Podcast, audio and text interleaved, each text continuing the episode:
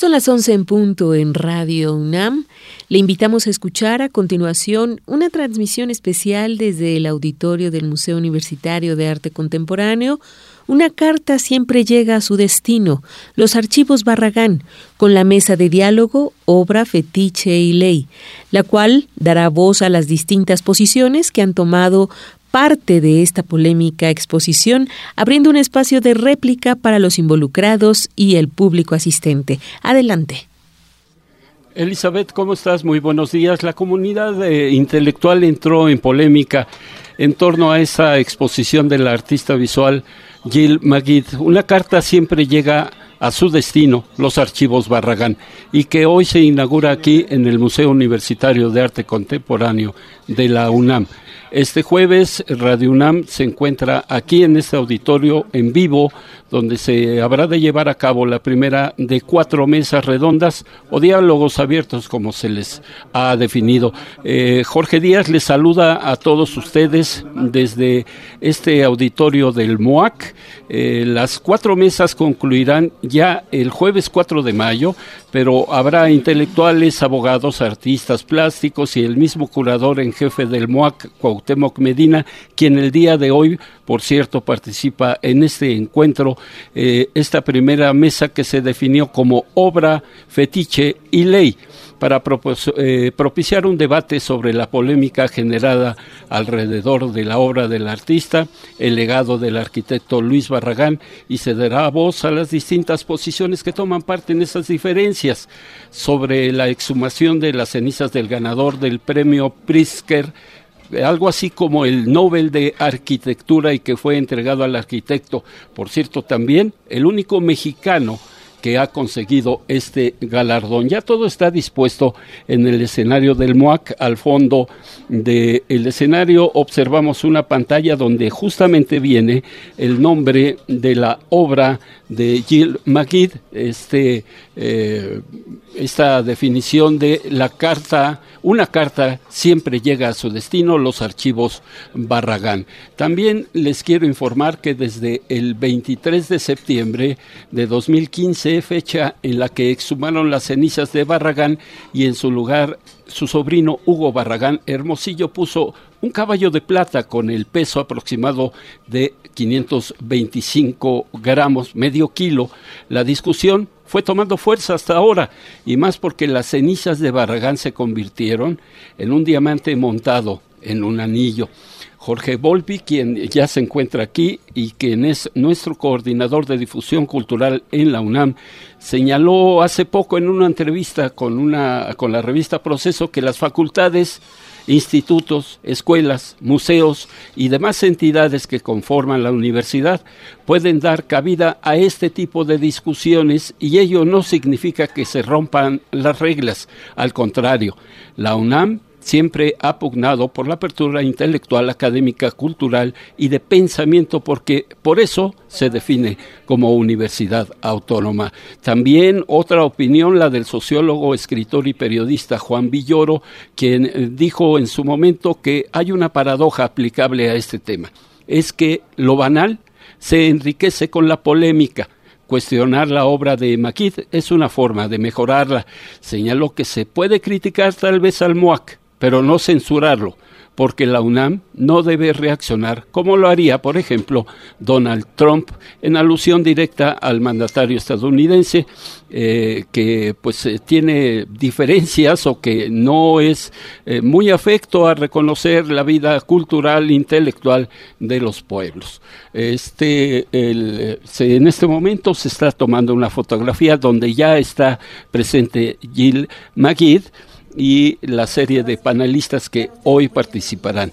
Eh, estamos ya a punto de comenzar. Yo los dejo con el audio de eh, la mesa redonda y posteriormente volveremos. Bien, me informan que se están, están haciendo ya una presentación y vamos a escuchar ya en vivo esta mesa redonda. Eh, obra fetiche y ley y bueno, de acuerdo al espíritu universitario que, que prevalece en este recinto, vamos a dar voz a, a, diversas maneras de concebir lo que debía haber sido y lo que es la exposición de Jill McGee. Modera Ricardo Rafael, director del Centro Universitario Tlatelolco, a quien cedo la palabra. Graciela, muchas gracias. Pues muy feliz ah, está el MOAC, ah, la Coordinación de Difusión Cultural y la UNAM de contar con la presencia de todas y todos ustedes para esta conversación que no llega en blanco, sino con muchas páginas escritas. Nos acompañan ah, distinguidas personalidades que han participado y seguirán participando en el debate y voy a comenzar presentándolas en orden alfabético. Está con nosotros Enrique de Anda, él es ah, historiador eh, de arquitectura y está en el Instituto de Investigaciones Estéticas justamente aquí en la, en la UNAM. César ah, Cervantes, coleccionista y promotor cultural. Gil Maguid, artista visual. Cuauhtémoc Medina, curador en jefe del Museo Universitario de Arte Contemporáneo. Ismael Reyes Retana, él es abogado y socio de White and Case. Y está también Luis Vega García, él es abogado y catedrático de la Facultad de Derecho de la UNAM. Antes de proceder a explicarles la mecánica de nuestra conversación, me hicieron el favor de entregarme siete minutos, ya me gasté tres. Quiero aprovechar cuatro para, eh, a manera de prólogo, establecer eh, algunas ideas. Lo primero que tengo que decir es que estamos en una casa universitaria, aquí se produce conocimiento y los conocimientos se generan gracias a las preguntas. Yo no sé si las cartas lleguen a su destino, eso no está científicamente probado. Lo que sí está probado es que las preguntas una u otra vez acaban llegando a su destino. Y hoy estamos aquí para preguntarnos desde ángulos y temas muy distintos, pero sobre todo para hacerlo en el intento por conversar. Esta discusión, lo decía hace un momento, llega en más de un sentido con uh, posiciones, déjenme utilizar el término, polarizadas o polarizantes. Y es probable que llegue a este término porque no ha encontrado un espacio de conversación.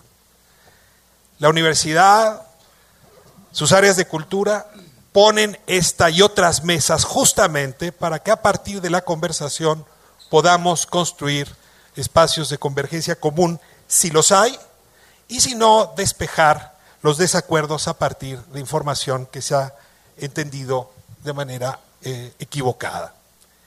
Tengo algunas preguntas que no forzosamente orientarán sus respuestas, pero que sí quisiera eh, poner sobre la mesa antes de cederles la palabra. La primera, y es obvia por el lugar donde nos encontramos, tiene que ver con el papel de la universidad.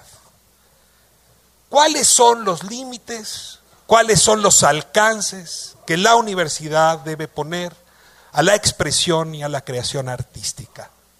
¿Cuál es su papel hoy en la provocación intelectual y en la creación cultural?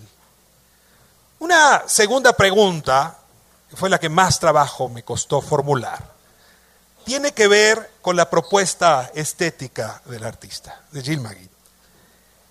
Se trata, voy a citar al escritor Juan Villoro, de un trueque necrófilo o, como diría Cuauhtémoc Medina, de una audacia estética. Tercera pregunta, siempre importante para los que nos formamos en algún momento se siguen formando como abogados. ¿Cuál habría sido la voluntad del sujeto interpelado? Dicho en otros términos, ¿dónde habría querido el arquitecto Luis Barragán que terminaran sus archivos? Segundo, ¿qué habría dicho él de ver sus cenizas puestas en la montadura de un anillo? Y ligada a esta pregunta, ¿quién en este mundo y en esta época tiene autoridad para decir lo que el arquitecto hubiese deseado. Cuarto, ¿se cometió alguna violación a las leyes cuando se recolectaron los restos del arquitecto Luis Barragán? Y quinta, nos remite a lo que a mí me parece la pregunta estructural de fondo, y es, si no hay una equivocada política de archivos en este país, que por su culpa y obra nos tiene aquí hoy sentados. Desde luego, Estas preguntas están sesgadas por mi subjetividad, pero perdónenme, soy sujeto no objeto. Y quienes estamos aquí, pues cometen o cometerán el mismo error, opinarán subjetivamente. Espero que por el método que me toca imponer, construyamos un espacio que si no será objetivo, sí puede ser interesante por sus conclusiones. Se ha establecido una mecánica rigurosa para esta conversación. Una primera ronda de cinco minutos implacables. Tengo un verdugo aquí enfrente que va a estar marcando el tiempo y si no le hacen caso a él, me lo van a tener que hacer a mí. Cinco minutos para las primeras intervenciones, ah, que seguirán un orden alfabético. Luego tenemos 30 minutos para una conversación y he pedido que traigan más micrófonos porque es una conversación. Eh, donde podrán intervenir con orden, espero que no se atropellen, con decencia para sacarle jugo a esta conversación, pero por eh, periodos no superiores a dos minutos, lo cual obliga a una idea por intervención, les prometo que tendrán suficiente tiempo para desarrollar todas sus ideas. Y un tercer momento donde recogeremos preguntas de ustedes, del auditorio, preguntas enviadas por las redes sociales que me tocará organizar y poner también aquí a consideración de quienes participan en el conversatorio para que en intervenciones otra vez de dos minutos puedan reaccionar. Al final me han entregado un minuto, les prometo que solo lo usaré para decir adiós y muchas gracias. Le entrego en este momento la eh, palabra, en primer lugar, a Enrique de Anda, como decía, él es historiador de la arquitectura y es investigador del Instituto de Investigaciones Estéticas de la UNAM. Puede tomar el micrófono y comenzar con su intervención hasta por cinco minutos. Muchas gracias, Ricardo. Yo quisiera hacer una petición y de inmediato ventilar rápidamente algunas de las preguntas que has, que has planteado. La petición tiene que ver con que el grupo que signó un documento en febrero de este año en donde establecía su posición sobre este tema, me ha pedido que lea una cuartilla en donde se establecen posiciones. Si la leo completa, me tomo mis cinco minutos. Y el día de ayer, en la noche, nos informaron de la mecánica del evento. Entonces, pienso que, o sí solicito un espacio adicional para dar lectura a este documento. No tengo yo, una cuartilla en cuatro minutos. No tengo yo la facultad para cambiar las reglas del juego y yo asumo, Enrique, que si está usted aquí es porque aceptó las condiciones que recibió anoche, no se las acaban de entregar. Bien, entonces leeré el documento más adelante, cuando tengamos la segunda, la segunda ronda. Bien. Eh,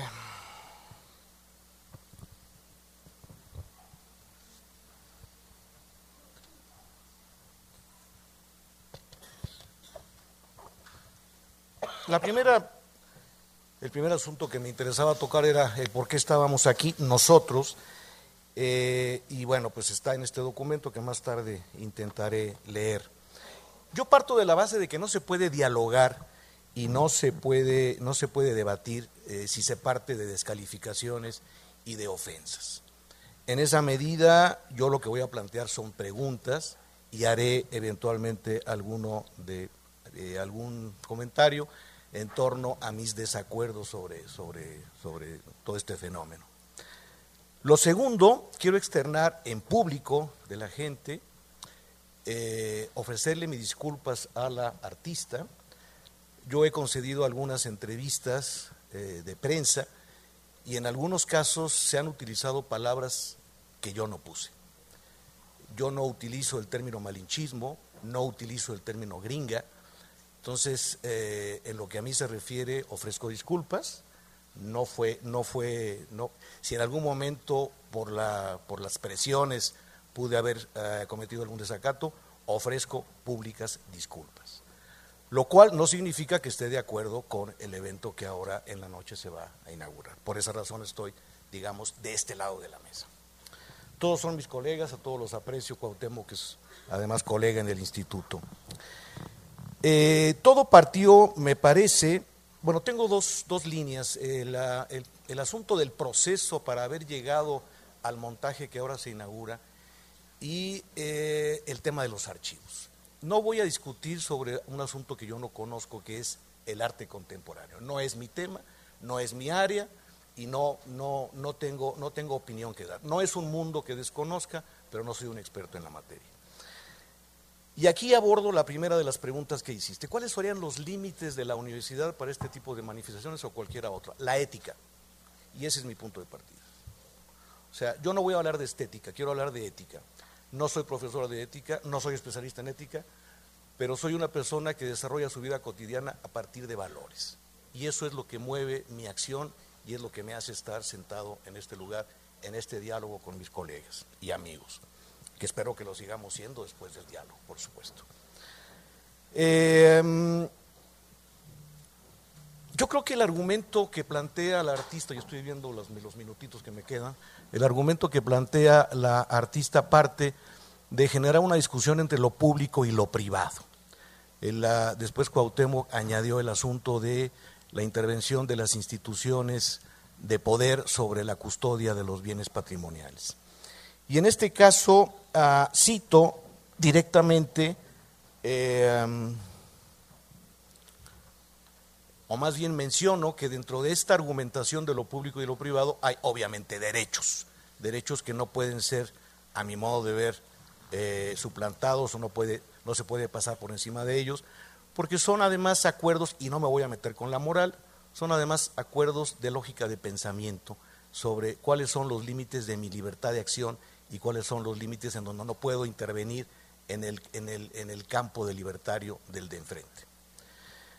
Eh, cito un par de datos de la entrevista que apareció el primero de agosto de 2016 en New Yorker, en donde la reportera le pregunta al artista le, comenta que a pesar de que ella se suma a la gente que pide el regreso de archivo, del archivo de Barragán, dice, el artista que ese no es su foco de atención. Esto es agosto del 2016. Porque eh, nos, va, nos va a completar la, la, artista, no pienso que si lo hago sería hacer arte. Estoy citando directamente lo que acabo de leer. Eh,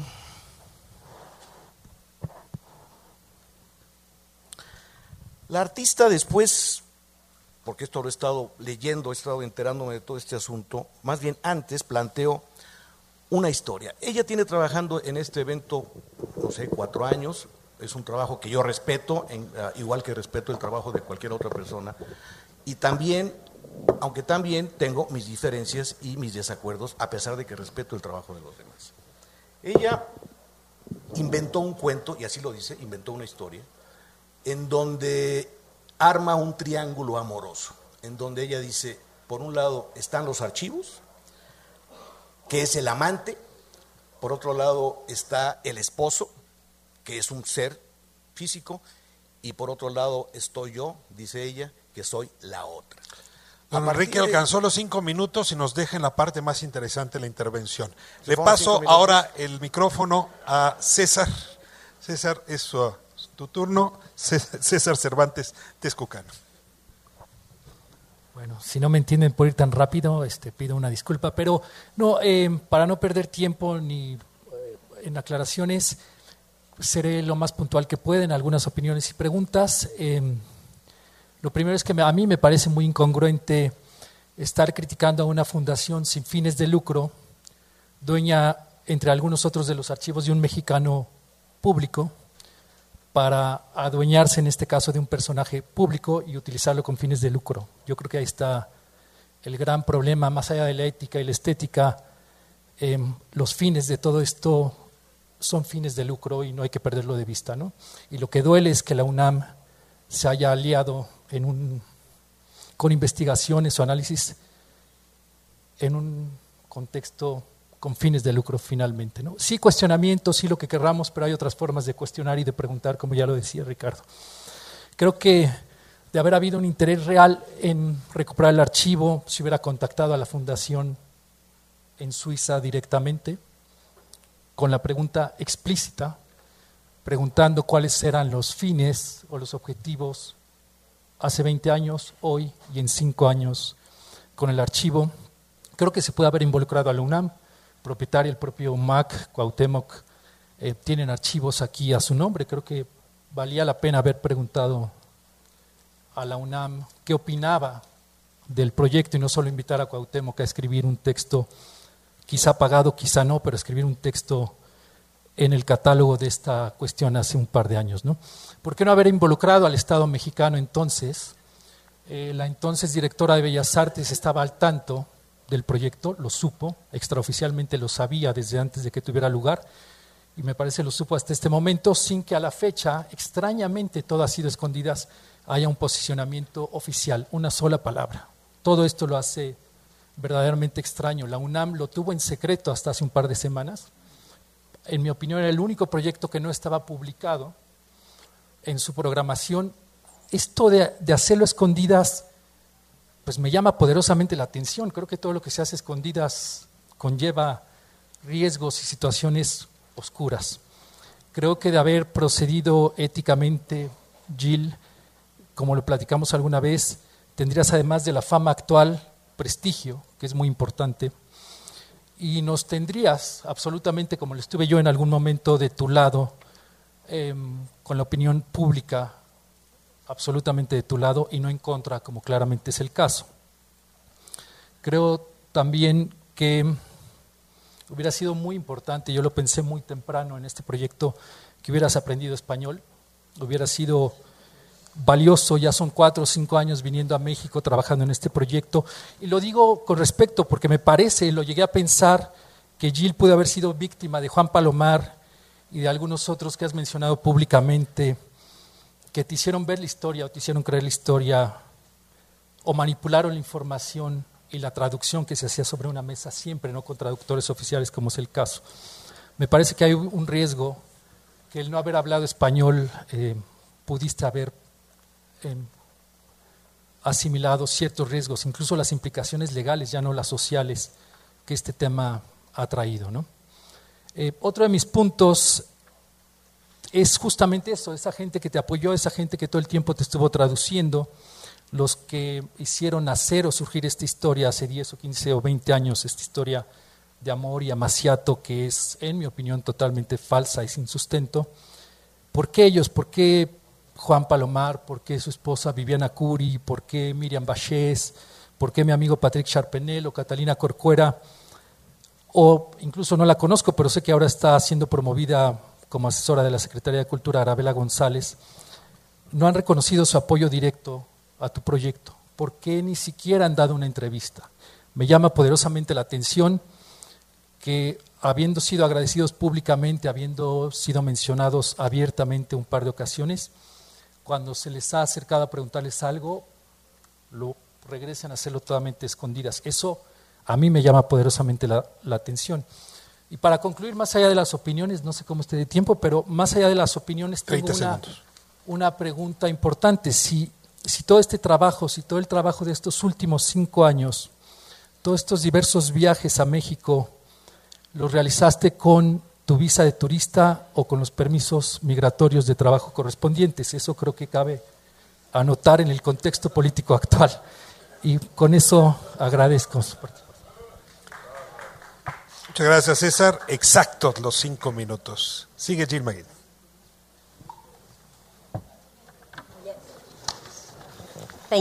gracias, muchas gracias. Oh, um, me voy a quitar los audífonos para no confundirme porque si no me um, estaré escuchando. Muchas gracias a todos, gracias um, por recibirme y por los comentarios de todos. Quiero empezar a través de decir que soy un artista. Es difícil escucharme en español al um, mismo tiempo. Soy un artista. El trabajo de un artista, yo pienso, que es el hacer preguntas. Esto es lo que estoy haciendo. Yo exploro, busco, hago preguntas y a través de mi trabajo artístico y la producción de mi trabajo artístico, y esa es la práctica. Eso es lo que hago, por lo que estoy muy feliz de estar exhibiendo en el MOAC y UNAM. Creo que es el lugar para hacer preguntas. Empecé este producto porque fui a la casa Barragán y me enamoré del trabajo de Barragán, me conmovió como una colega artista. Empecé a hacer preguntas sobre Barragán, queriendo aprender más y entendí y conocí las condiciones del estatus actual de los archivos, hasta donde entiendo los archivos personales, el estudio y la biblioteca están en la Ciudad de México, en Casa Barragán, y los archivos profesionales están en la Fundación Barragán bajo um, los auspicios de Vitra en Suiza.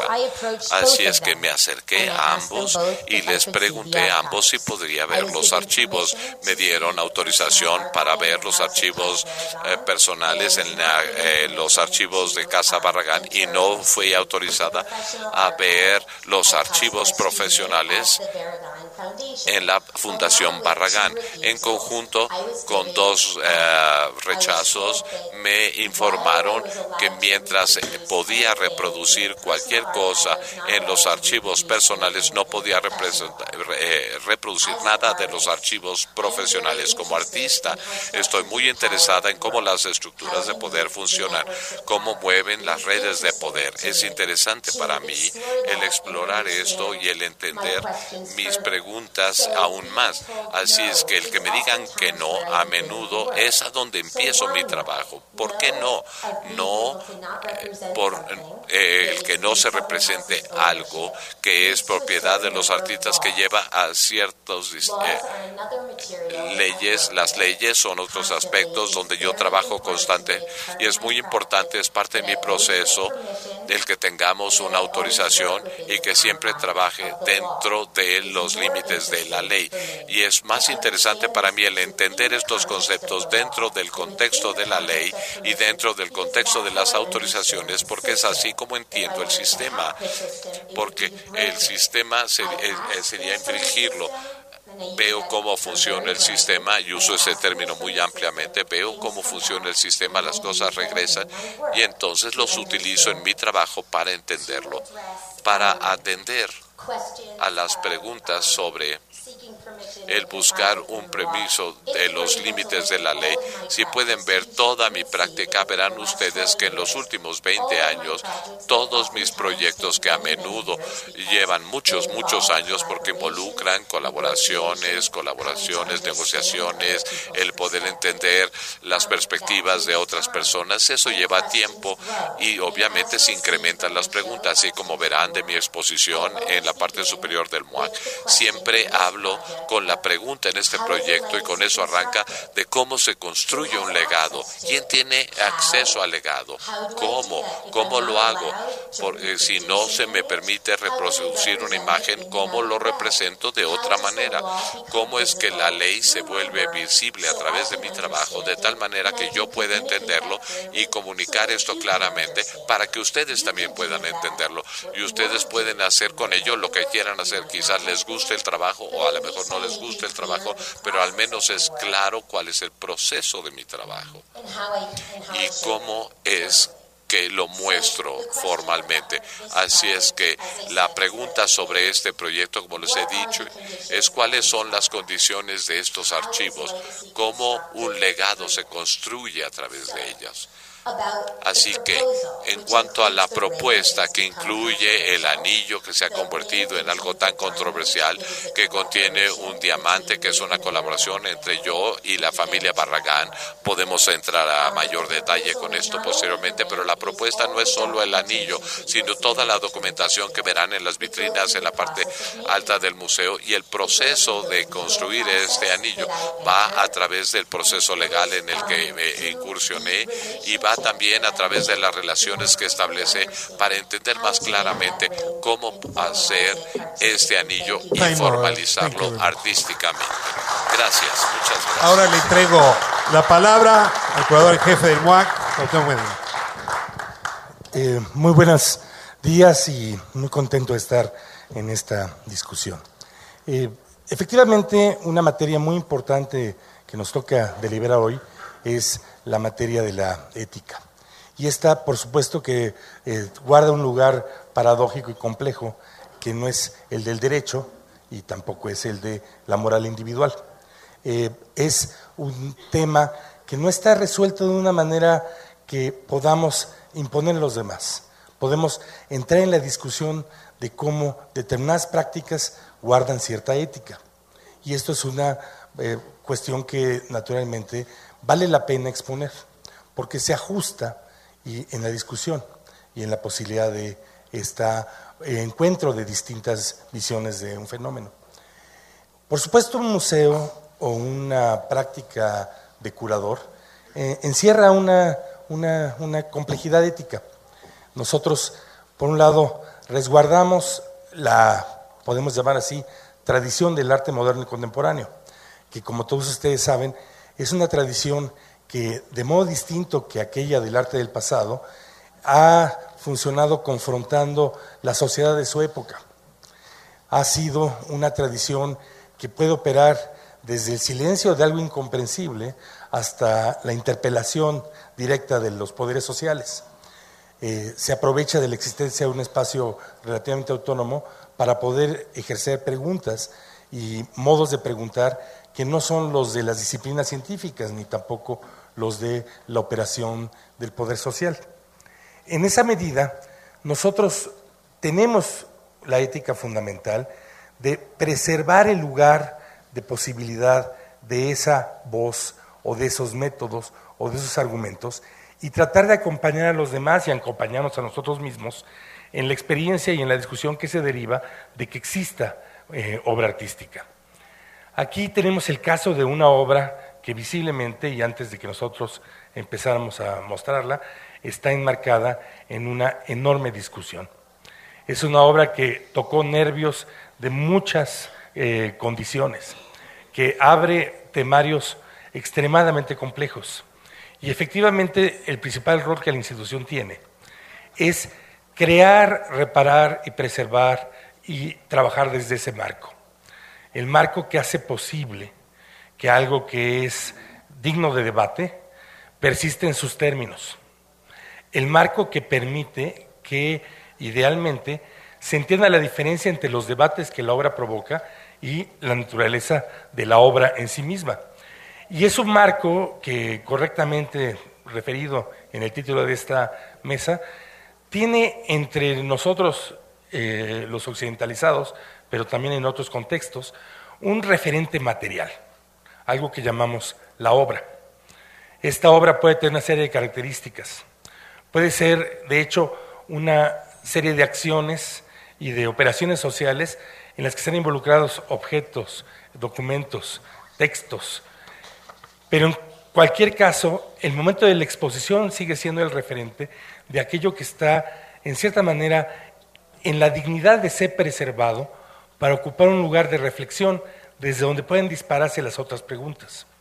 La ética del curador y la ética de la institución está enteramente construida alrededor de la posibilidad de establecer ese marco, de hablar desde ese marco hacia la sociedad en relación a lo que significa posiblemente esa obra, a contener cuando es necesario los argumentos, las actitudes, los escándalos que irrumpen y hacen difícil la reflexión de los términos de esa obra, en la misma medida en que también guardamos el nivel de humedad de las salas y guardamos la integridad de los objetos que están ahí presentados. Un elemento muy importante de nuestro marco es un marco legal. Eh, la universidad tomó estudios acerca de los campos que estábamos tocando y también hay límites del discurso que están eh, definidos por variantes de interpretación en distintos sistemas legales. La obra de Jean Magid habla muchísimo de esos temas y como opera por la vía de la intervención, como es una acción que genera su fricción con las instituciones sociales y con los actores sociales, lo que sobre todo obtenemos a partir de ella es la sombra que produce esa interacción. Sombra que a veces ocurre en términos de debates que han sido exaltados, en términos de ideas que circulan y de preguntas que podemos recibir si estamos preparados. Cote, muchas gracias. Tiene ahora la voz el abogado Ismael Reyes Muchas gracias, muy buenos días. Al principio de, de esta mesa preguntaba Ricardo o hacía Ricardo varias preguntas. Dos de ellas tienen este, una estricta relación con el derecho. Una es, ¿se cometió alguna violación a las leyes? Contundentemente les digo que no existió ninguna violación a las leyes, que toda la familia, la artista y las autoridades actuaron completamente con apego a derecho. La otra pregunta que hacía era, ¿cuál habría sido la voluntad de Luis Barragán? Pues aquí entraríamos al, al terreno de especulaciones y vuelvo a regresar al, terreno del derecho. Cuando no hay una voluntad expresa del que se llama disponente, existe regulado de los disponentes secundarios, que es la familia y se va estableciendo cierto orden de prelación, quiénes son los que pueden este, disponer del cuerpo, de los restos, y entonces está perfectamente regulado que ante la falta de voluntad de la persona que murió, los disponentes secundarios pueden disponer sobre estas cuestiones. Creo que para el análisis jurídico es muy importante dividir los diferentes actos que ha habido. Primero la exhumación del cadáver, después la autorización para utilizar las cenizas para fabricar un diamante y por último este, la exhibición del anillo de compromiso, ya sea en un museo, ya sea en una galería. La exhumación creo que es la parte más, más importante y que más eh, controversia ha causado, bueno, también evidentemente la elaboración del anillo. Y aquí tenemos que analizarlo desde el punto de vista del derecho desde tres aspectos. Salubridad general, disposiciones administrativas en materia de panteones y eh, este, parentesco. También, al ser estas tres materias, están regulados por la legislación federal, por la legislación eh, local, estatal y por la legislación municipal. Del análisis que yo hice, eh, que por cierto está, se publicó ayer en el blog de Nexos, un análisis bastante amplio, este, hay más de 10 normas que regulan esto. Así que esto de que se habla de vacíos legales, pues no existen vacíos legales. Lo que se debe de hacer es una interpretación armónica, una interpretación sistemática. Y aquí llego a la parte, ¿quién puede autorizar que haya esta exhumación? Eh, las normas no nos dicen, las normas que consulté no nos dicen expresamente quién puede eh, autorizar esta exhumación. Sin embargo, evidentemente, pues al estar prevista la exhumación tenemos que hacer una, una, interpretación, hacer esta interpretación sistemática, en este caso una interpretación ad símil, para que nos dé la respuesta. ¿Qué hay similar a la exhumación? Pues quien puede dar la autorización para la inhumación puede también dar la autorización para la exhumación. Y allí, este, pues, si vamos de repente a la ley eh, para honrar la memoria de los hombres ilustres, pues no nos dice nada, nada más nos dice cómo pueden llegar allí. Pero lo que regula toda la materia de panteones en la ciudad de Guadalajara, incluida la rotonda de los hombres ilustres, es eh, el reglamento de panteones. En el reglamento de panteones nos dice que resulta aplicable el derecho común. El derecho común no es otra cosa que, el derecho civil. Y si nos vamos al derecho civil, ahí nos dice cuál es el orden de prelación de los familiares. Primero la esposa, los hijos, eh, los hermanos, eh, los sobrinos y demás. También aquí está la Ley General de Salud y su reglamento, en donde nos dicen muy claramente que para la inhumación, la inhumación puede ser autorizada por diferentes parientes, en donde evidentemente a la falta de esposa, hijos y demás, están los sobrinos. Eh, los sobrinos evidentemente eh, otorgaron la, autorización. Hay alguna parte de la familia que, no está de acuerdo, pero aquí también hay reglas muy claras para resolver cómo se solucionan estos problemas. Eh, en cuanto al trámite que se debería hacer, si uno revisa todos los requisitos legales, fueron cumplidos en la ley, en la ley pero en el reglamento de panteones se establece cuáles fueron los requisitos y todos se cumplieron. Algunos no son aplicables, como que se haya tenido este, pagadas todas las cuotas de mantenimiento porque estaba están en la rotonda de los hombres ilustres. Pero también hay uno que ha causado mucho eh, cuestionamiento, que es la autorización de la Secretaría de Salud. Y aquí en ese caso la Secretaría de Salud... Se acabó el tiempo. Continuará. Continuará en la siguiente ronda. Última intervención de esta ronda. Luis Vega García también, abogado. Muchas gracias. El Estado mexicano tiene por principio honrar la memoria de sus nacionales cuando han contribuido a su, engrandecimiento. En particular, eh, la constitución del Estado de Jalisco, hablo de la, ley fundamental, eh, faculta al Congreso del Estado de Jalisco para declarar jaliscienses eminentes a sus hijos distinguidos. Con base en esa facultad, el Congreso del Estado de Jalisco emitió la ley para honrar la memoria de los beneméritos del Estado. Ley conforme a la cual el Congreso del Estado emitió un decreto, hablo del Congreso del Estado en pleno, emitió un decreto por el cual fue declarado eh, benemérito del Estado de Jalisco el arquitecto Luis Barragán. El decreto comprendió también el honor de depositar sus restos mortuarios de manera definitiva en la rotonda de los jaliscienses ilustres. Me refiero ahora a dos principios rectores del derecho público mexicano. El principio de legalidad, que se descompone en la necesidad de que los actos de autoridad estén emitidos por autoridad competente, debidamente fundados y motivados, y el principio de autoridad formal de la ley, que enuncia que las leyes y los decretos, cuando deban ser interpretados, derogados o modificados, seguirán los mismos procedimientos que para su formación. Sobre estas bases me hago algunas preguntas.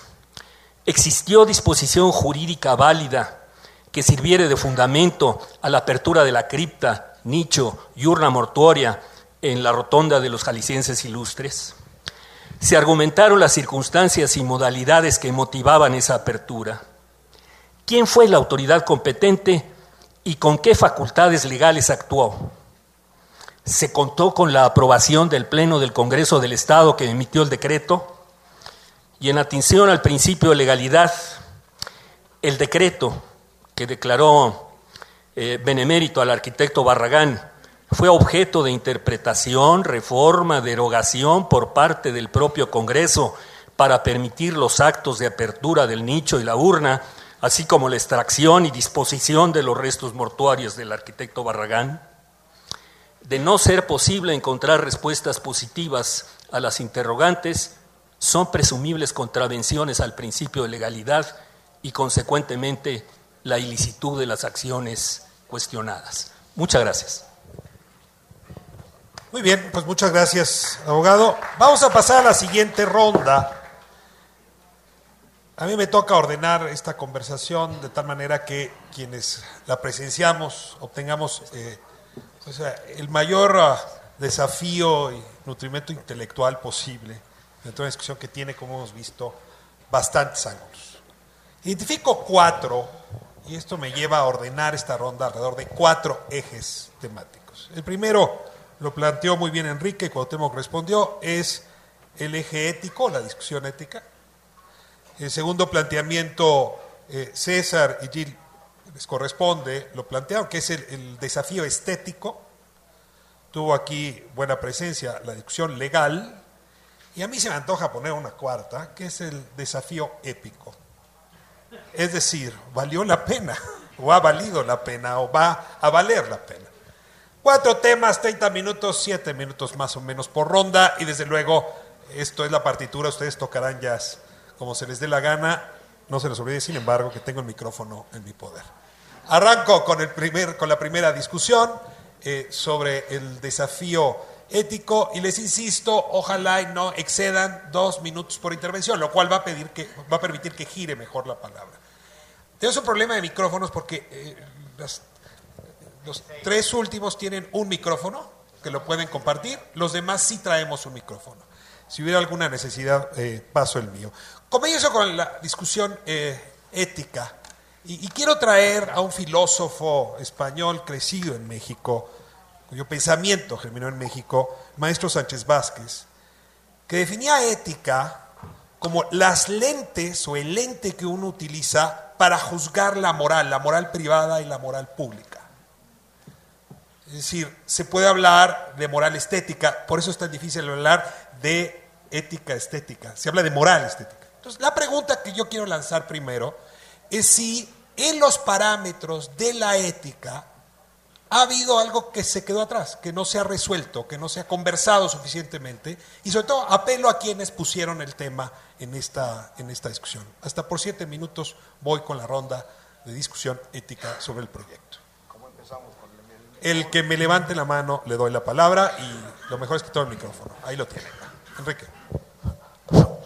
Antes que nada, perdón Ricardo, pero esto que acabas de plantear de hacer cuatro preguntas en la segunda ronda no estaba en la, en la, en la, en la norma. Puedo, plantear un desorden total. Entonces, a ver, lo único que yo quiero es terminar con mis cuestionamientos. Primero, el asunto de que tiene que ver con la ética. Le pregunto específicamente a la, eh, artista, cuando armó este cuento, ¿le pidió autorización a las personas para que aparecieran sus nombres ahí y se difundieran internacionalmente? Porque ese es un asunto que tiene que ver con la privacidad y tiene que ver con la ética. Segundo, hizo una propuesta formal para la adquisición del archivo, no una permuta, una propuesta formal que significa, primero, si estaba a la venta, cuánto ofrece por, el, eh, eh, por ese material y en qué condiciones tendría que regresar a México. Tercero, le pregunto, ¿por qué no haber pensado en repatriar el archivo de Gabriel García Márquez, que está completo, está en la Universidad de Texas, está, eh, es, un, es, un, material muy utilizable por los investigadores eh, y, es, y sería más fácil. La pregunta es, ¿tuvo que ver que era más fácil hacerlo en México por la, por la laxitud de, los, de, las, de las maneras de intervenir? Eso a mí me, me deja muy preocupado. Cuauhtémoc Medina ahora. Hay una un constante corrimiento entre lo artístico, lo ético y legal, que en este caso requiere ser comentado. Y me parece que es algo que eh, guarda forma con otras condiciones del debate social. Y es que en lugar de que podamos abordar la complejidad del tema ético, inmediatamente lo judicializamos. Es decir, hemos elaborado toda una serie de argumentos en la escena pública, y en este caso yo argumentaría que también se deslizan en esta mesa, en donde la materia no es la reflexión que uno pudiera hacer acerca de cómo se procede, qué clase de prácticas, qué condiciones tienen nuestras prácticas, que es el campo de reflexión de la ética, eh, que la diferenciaría radicalmente del problema de normativo de la moral, ese campo de reflexión de cómo vivimos y cómo somos entre otros. En ese sentido es muy eh, característico que la argumentación quiera seguir dando de vueltas insistentemente sobre la pregunta de, ¿tiene permisos? ¿Cumplió normas? Hay una historia de la obra que tiene una contingencia. Las obras de arte guardan un sentido de contingencia. La pregunta de por qué no ocupó otro caso no es una pregunta que las obras de arte admitan estas tienen su constitución en su existencia. Hay un proceso que ha sido narrado del encuentro del artista con el caso, del inicio de una metodología sobre el caso, que son los términos que permiten discutirlo precisamente como obra de arte. Si efectivamente, como yo percibo, los linderos legales que se han señalado, las acusaciones de ilegalidad, se están eh, viniendo efectivamente abajo, si la pregunta hoy, por ejemplo, empieza a derivarse hacia si el Estado mexicano está cuidando su propio culto, que es lo que estoy entendiendo de la participación eh, muy interesante de uno de los eh, colegas abogados, es algo que... Puede... César. César tiene la palabra. El verdugo está aquí enfrente, lo pueden ver. Entonces, ahí están viendo cómo van en tiempos. Mira, eh, decías algo importante, y también lo mencionaba Ismael, yo creo que hablar que la legalidad se ha venido abajo, eso no es correcto hasta que no haya una sentencia definitiva. No sé si hay un juicio por ahí abierto, pero pudiera haber. Entonces no podemos de ningún lado presumir si hubo, si fue legal o no legal hasta que hubiera una sentencia definitiva. De eso se tratan las leyes y soy muy ajeno a ser abogado, pero aquí hay varios buenos. Lo que sí creo es que no hay estética sin ética. Es así de simple. Creo que la función eh, o la intención puede haber sido muy buena, pero tolerar la profanación. Y vuelvo a insistir, más allá de los cuestionamientos sociales o culturales del país, con fines de lucro es tremendamente fuerte. Eh, yo creo que perdemos el tiempo discutiendo de ética. Nadie está, no he oído una sola opinión, salvo de los organizadores, quienes han escrito, que esté a favor de los alcances que tomó la acción, sin cuestionar los archivos o no. Nadie, incluso personas que estuvieron a favor comentan, sí, pero no debe haber llegado hasta allá. Creo que ese es el punto que nos ocupa. No critico la obra de arte, no critico una obra de arte que pudo haber estado basada en hechos lícitos o ilícitos. Critico hasta dónde se llegó, innecesariamente. Se siente uno como mexicano, como miembro de una comunidad cultural, agraviado por la laxitud de mi Estado. ¿Por qué tan fácil, vuelvo a hacer la pregunta, cualquier turista o artista puede llegar a donde llegó? Se siente uno verdaderamente mal y es lo que a mí me tiene aquí sentado. Ismael. Muchas gracias. Que no se me cuenten los aplausos. ¿eh? No, no te preocupes. gracias. Y te prometo que si no te dan aplausos, yo te doy uno. Gracias. Preguntaba Enrique este, si solicitó Gil eh, la autorización de las personas, las que menciona. Desde el punto de vista jurídico no es necesario. Lo que ella utiliza son datos públicos y las conversaciones que hay en las que ella intervino, ella es copropietaria de, las, de esas conversaciones. Entonces, conforme a, nuestro régimen constitucional y legal, no es necesario hacerle esa solicitud. Oteo Medina volvió a pedir la palabra en esta ronda. Eh, es muy interesante desde el punto de vista de cómo regulamos nuestra ética la pregunta de qué hacemos ante nuestro escándalo moral, eh, que es algo que evidentemente está sobre la mesa.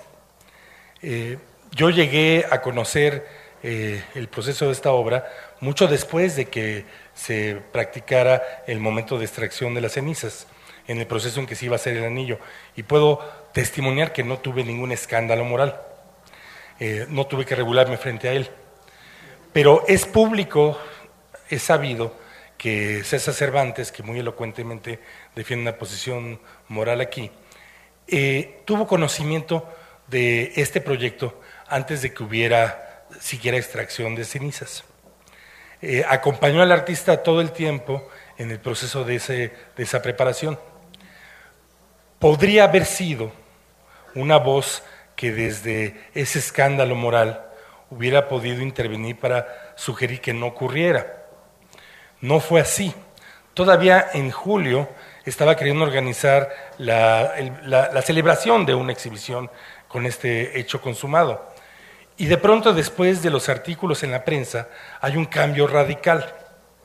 yo tengo la sensación de que mis posiciones no han girado de una manera vertiginosa.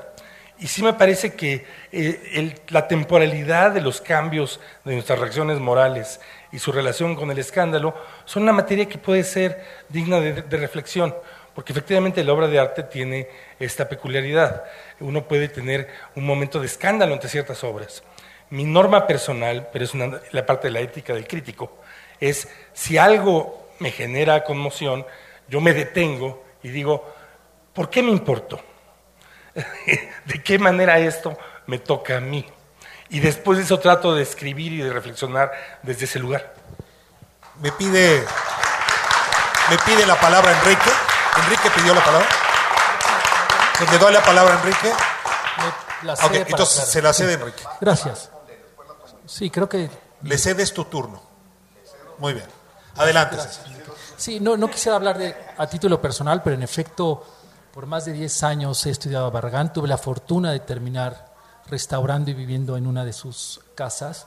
De ahí se deriva un acercamiento de Jill conmigo hace muchos años, incluso una amistad, claro. En el verano pasado comí con mis hijos en su casa. Em, hasta ese momento había comunicación. Cuando me platica la intención o el rumor que había, yo desconocía esa parte, es mi perfil tú me conoces, no ando en los argüendes públicos ni en todo este tema, soy lo más reservado que puedo. Em, después de hacer una investigación al respecto, un análisis, de hacer las preguntas correspondientes, y mucho de esto está sustentado en correos electrónicos, le escribí y le platiqué a Jill que yo no participaría ni podría apoyar un proyecto como el que ella planteaba. Eso está por escrito.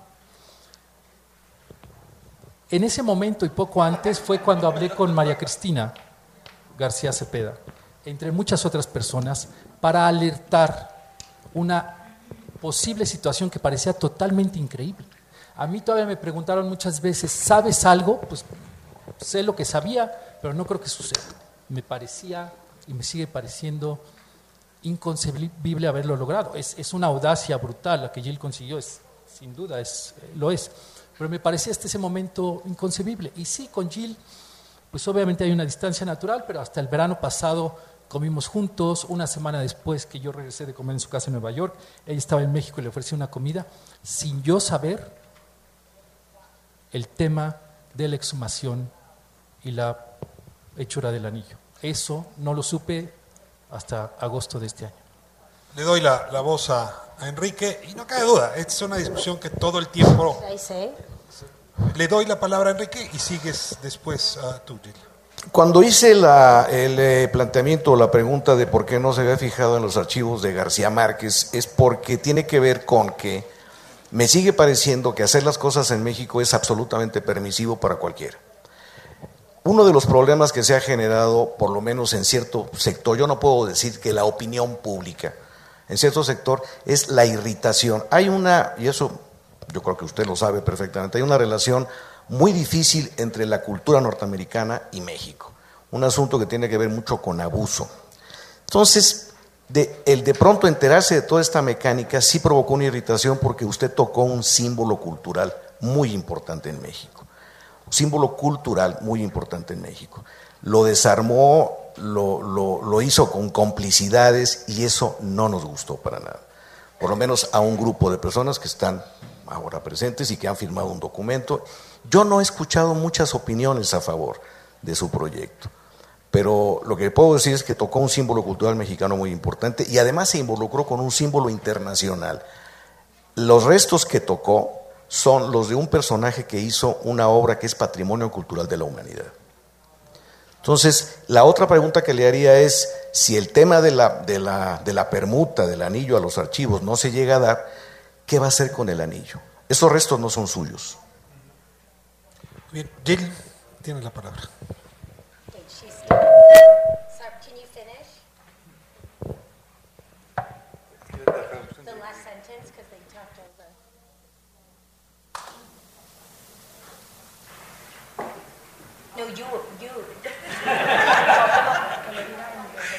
What are you going to do with the ring? what are you going to do with the ring? If if the exchange of the archive okay, but there and the so ring doesn't questions, happen, I'm not sure should, which one should I go. You have two minutes, so is your privilege. Okay. What okay. your answer? Um, firstly, I, just to quickly clear up Primero, a few things. Um, I'm not going to get into the personal um, relationships that Cesar wants to discuss. If you want to hear my version later, you can do that. But I'm going to stick to the work. Ya lo haré, pero me voy a pegar al, a la obra. Tengo mucho respeto por el legado y la obra de Luis Barragán y trato de comprender lo más posible al respecto. Por eso el proyecto utilizo, me baso en la ley y fui tan sensible y respetuosa como pude haber sido. No lo hice sola. La familia solicitó las cenizas y después me las entregó para que se hiciera el anillo. Yo argumentaría que no es destrucción de las cenizas, es una celebración de la vida de Luis Barragán, es una recreación del legado que nos dejó en cuanto a los archivos de Gabriel García Márquez o cualquier otro archivo que quieran mencionar. Todos tienen una estructura, todos son diferentes realmente. Tendría que investigar este archivo para saber realmente cómo se ha divulgado la información. Yo hablo de mi propia experiencia, que yo, ah, las preguntas que hago cuando veo los archivos de Barragán, no se me permitió verlos. Ahora, al final, para responder a la pregunta, ¿qué sucede con los archivos si se acepta el anillo? Pues mi obra es una propuesta, se llama una propuesta, es una propuesta, es un gesto es una oferta, no es una, no es una exigencia. Pueden decir que no. Cada paso en este camino pueden decir que no. Yo no hablo de complicidad. El anillo nunca estuvo a la venta. Yo no voy a lucrar con ese anillo. Cualquier anillo que yo obtuve para hacer el anillo directamente se fue para la fabricación estética y preciosa y para mantener los altos estándares que yo tengo como artista. Si ustedes quieren hablar del desrespeto a las cenizas y falta de respeto, bueno, entonces yo quiero hablar del respeto de la, con la familia, porque nos sentamos durante muchos meses a comentar esto. Lo único que puedo decir es que como artista, mi responsabilidad, mi responsabilidad es hacer preguntas, y es lo que hice. La pregunta es de si el archivo puede regresar a México, yo hice la pregunta. Ay, ya, ya me pasé, híjole, me pasé. Voy a, voy a darle la palabra a Cuauhtémoc. Enrique la ha pedido por cuarta, tercera ocasión de esta ronda. Lo que pasa es que no quisiera cerrar estos 30 minutos sin que nos afinen la discusión legal. Porque la otra discusión está comiendo sobre una discusión que yo creo que todavía Luis Ismael tiene cosas que decir. Entonces, le doy la palabra a Cuauhtémoc, Enrique, y luego entramos al tema legal. Adelante, eh, yo tengo un pasaporte mexicano y encuentro muy extraño que pueda haber la presunción de que todos compartimos la desconfianza con los, por los operadores culturales de origen norteamericano. La tradición en la que yo me inserto, que es la tradición de la práctica de lo que fueron las artes visuales en este país y ahora somos otra cosa, eh, es una tradición de un nivel de cosmopolitismo extraordinario. Es, es, característico de la práctica eh, de, artística de este país, el que estuvo todo el tiempo conformado por una serie de comunidades con proveniencias nacionales muy complejas. Y en una gran proporción, los americanos, los ciudadanos americanos, que además eran artistas o poetas o, pensadores, que eh, han trabajado y hecho obra en este país y que han intervenido en este país, son los disidentes políticos y culturales de su nación o se localizan en una posición de cuestionamiento respecto a su propia nación e interactúan con aquellos que nosotros también estamos en una posición de cuestionamiento y disidencia con una multitud de condiciones de nuestra nación. Esta, eso es lo que hace tan eh, difícil de, recibir sin, sin comentario que una, una nota de defensa nacionalista haya, haya, haya aparecido como como yo lo voy a llamar la última trinchera de esta discusión, el que, el que efectivamente esta es una obra basada en el principio artístico de la intervención. Y, Juan Villoro desde la muy respetable eh, cátedra del Colegio Nacional nos haya señalado que tendríamos que mandarle al Museo de las Intervenciones, coloca la, situación en, en, el, en el régimen de precisamente toda una épica que, en, las que fuimos instruidos acerca de la defensa y la amenaza. Enrique.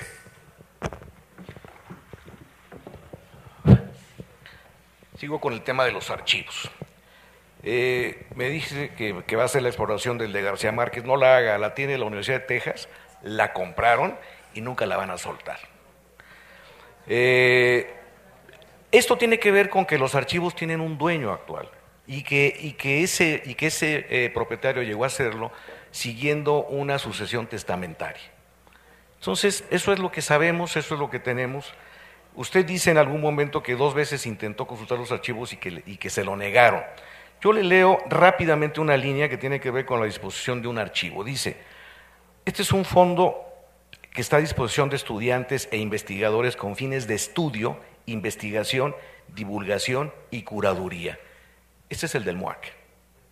Y aquí tengo todas las ah, indicaciones que hay que seguir para consultar el archivo de Barragán en Basilea. Son 12 hojas en donde se indica cuáles son los procedimientos, cuáles son los límites, cuáles son los derechos autorales, un asunto de índole comercial que inclusive ha sido puesto en boga por la cultura norteamericana.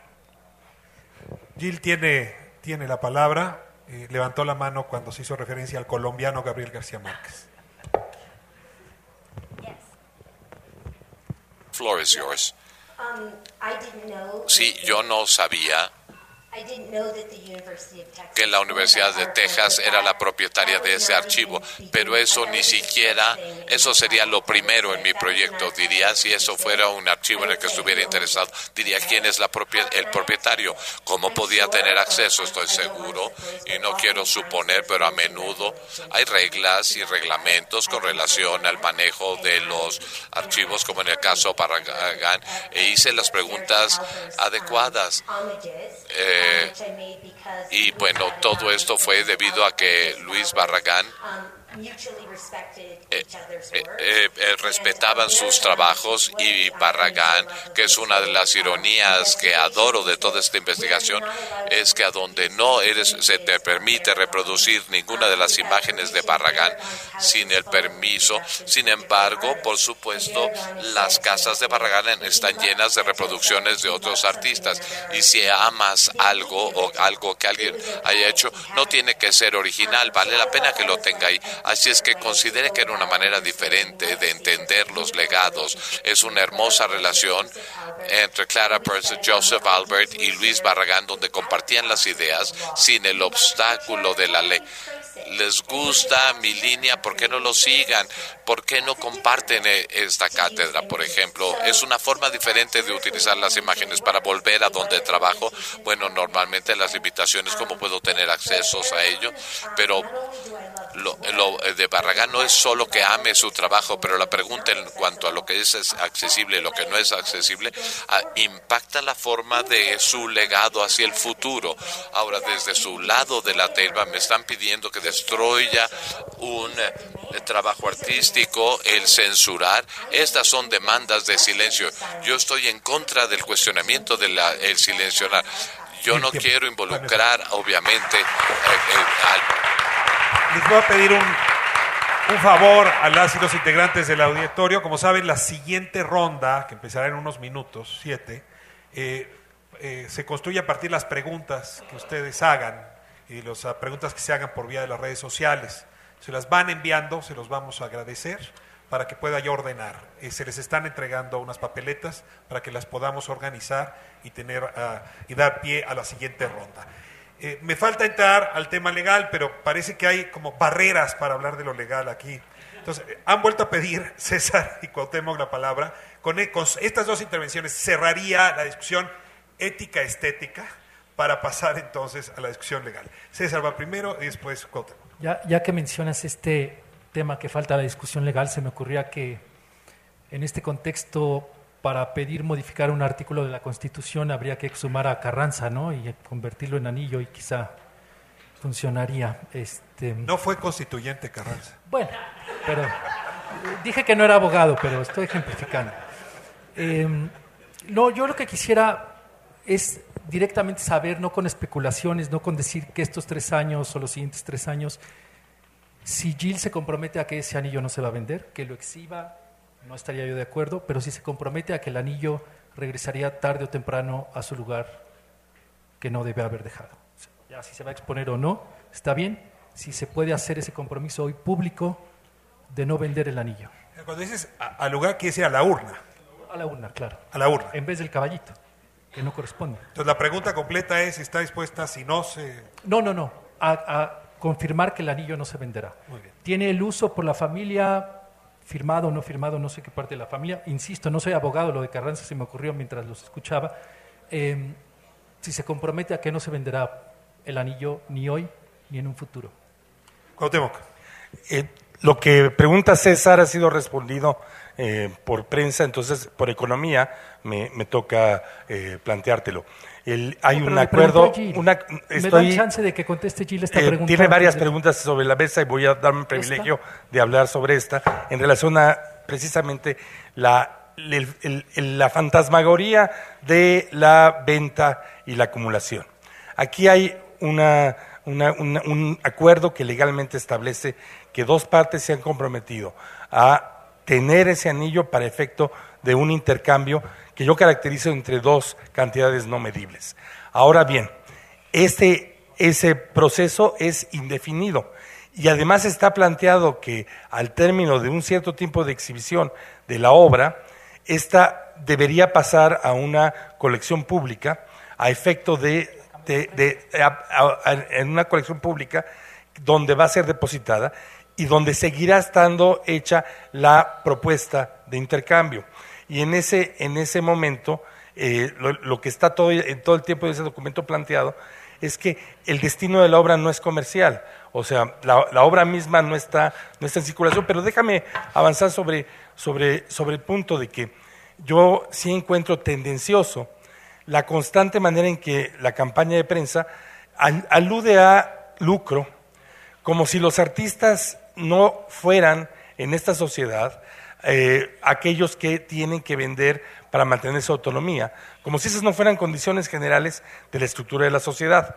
Y, la manera en que se habla de esto, se habla desde una posición que voy a llamar de privilegio, porque los, que la están formulando eh, ejercen su lucro sin tener ningún cuestionamiento, o en todo caso tenemos formas de vida que están rescatadas del campo comercial es un tipo de agitación de un valor que no puede realizarse.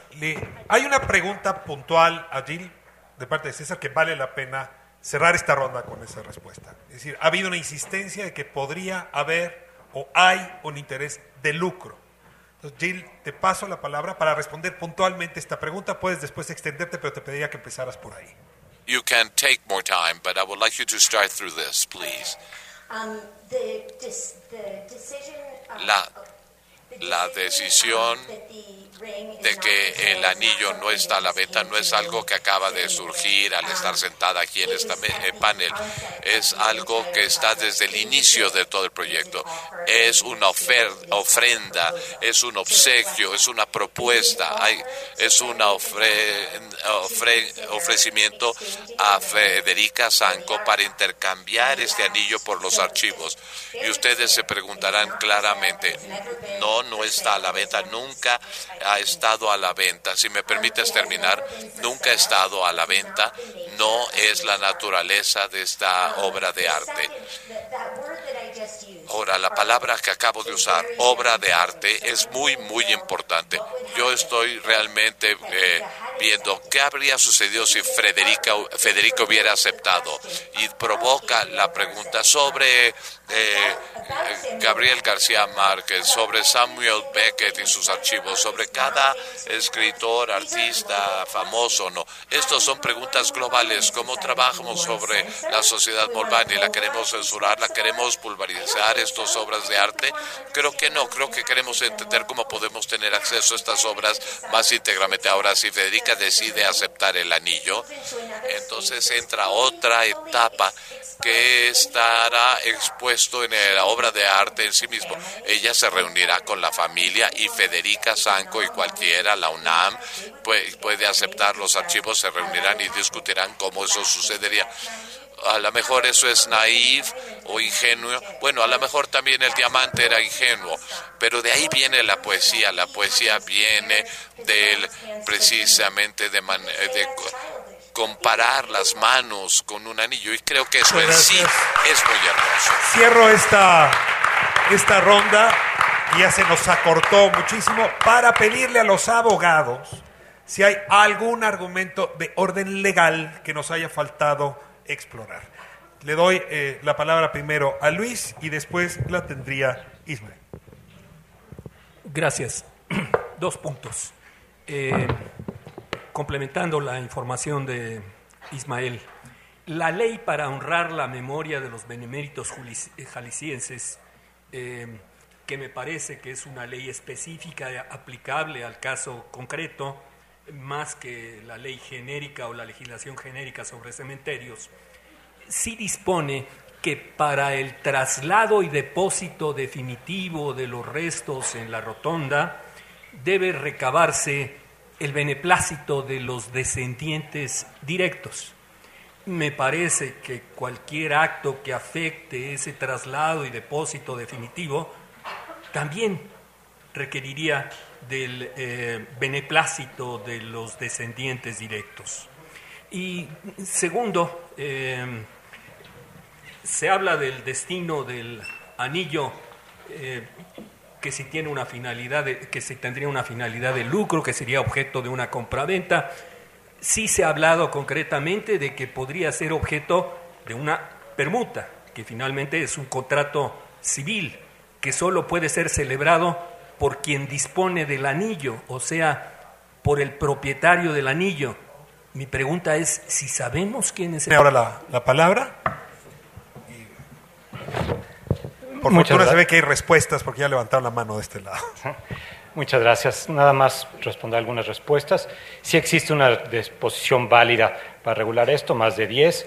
No hay la autorización del Pleno del Congreso de Jalisco. Se le preguntó por el ayuntamiento y ellos adecuadamente dijeron que no tenían facultades. Las autoridades solo tienen facultades para hacer aquello de lo que están, están autorizados, y aquí no había tal.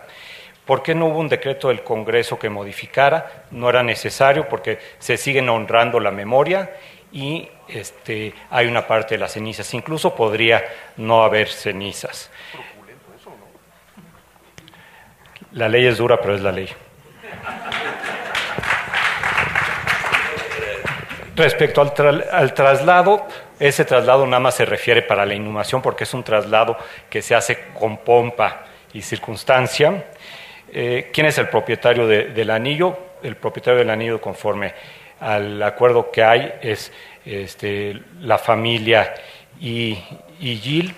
Y en cuanto decía César, este, proponía lo de Carranza, que puede ser buena idea, pero tenemos ejemplos como el brazo de Obregón, que hasta hace algunos años estaba expuesto, algunos héroes de nuestra independencia que los exhumaron este, ahora en el, en el, centenario, el bicentenario de la independencia y estuvieron expuestos en Palacio Nacional, y personas no conocidas, pues todos hemos visto el cráneo de Gabriel Orozco, que nos parece muy bonito, y pues las momias de Guanajuato también ahí están. Le voy a pedir a Jill que responda. Eh, ah, se ha escrito mucho al respecto, pero sería importante que Jill nos cuente la relación con los descendientes, con Hugo concretamente y con los descendientes que autorizaron a este procedimiento para comprender por qué hay una discusión sobre eh, quienes tendrían, en todo caso, alguna tutoría sobre los derechos de estos restos. ¿Cuál fue tu historia con los descendientes? ¿Cómo te autorizaron?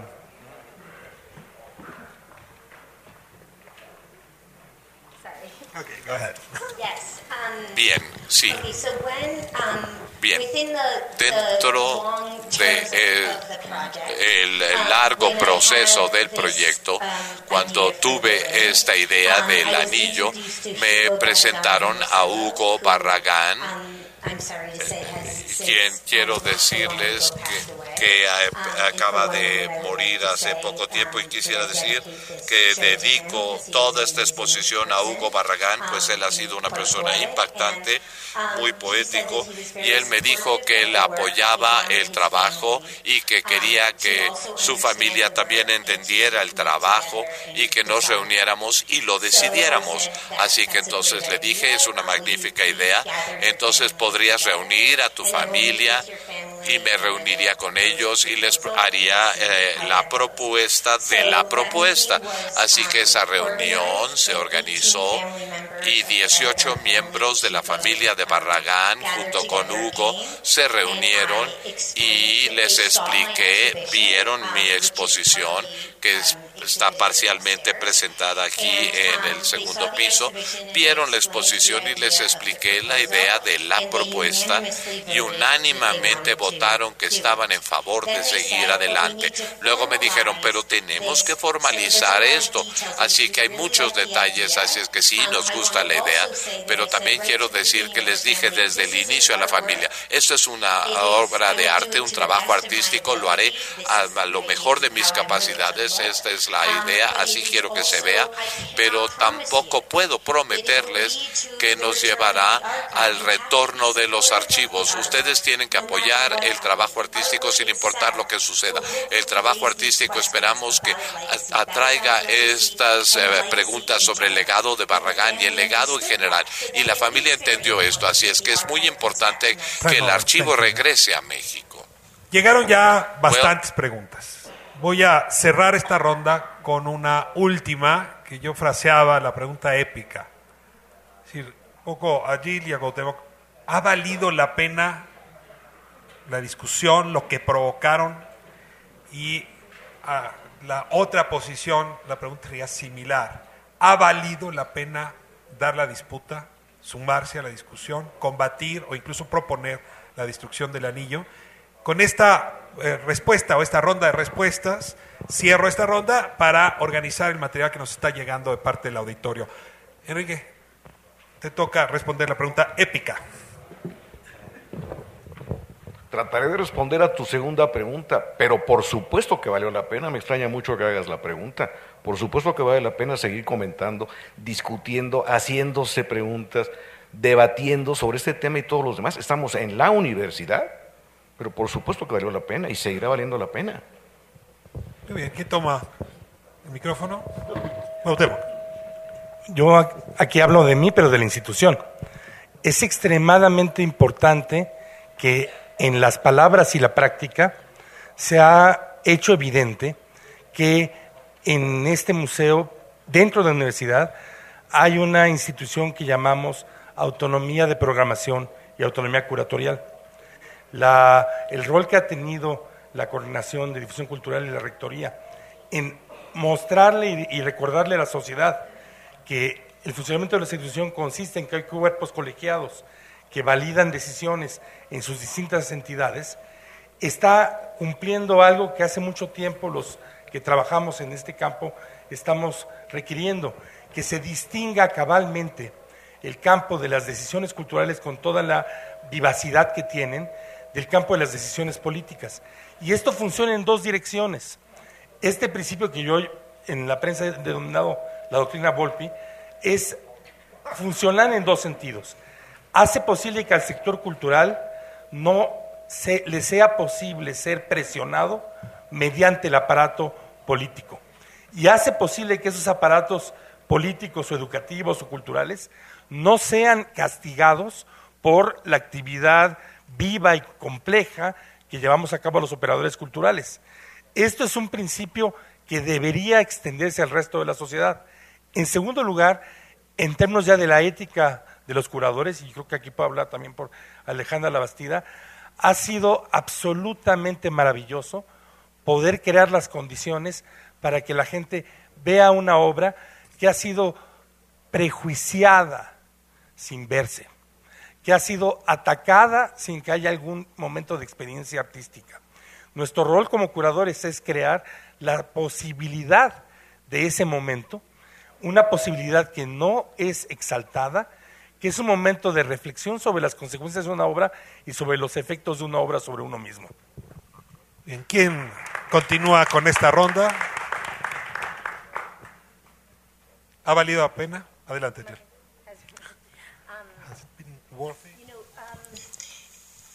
Jill. Um, a menudo he encontrado que las uh, obras artísticas siempre um, toman una vida por sí misma. y una de las cosas impactantes sobre el trabajo artístico es que cuando terminamos esto, básicamente cuando se muestra, es como te hace sentir, oye, yo hice eso, aparece y en ese momento tienes que enfrentarte a um, ese objeto tú mismo nuevamente. Así es que el trabajo en todo lo que yo he hecho, no um, solo esto, sino que uh, requiere eh, tiene sus propios requisitos, requerimientos. Así es que este trabajo hice todo lo que podía hacer sensatamente, trabajé con la familia, con las personas necesarias para hacer esta obra de arte. y luego hice lo más vulnerable de ponerlo en el mundo. Eso es lo que hacemos como artistas, lo lanzamos ante el mundo y no se sabe cómo van a ser recibidos.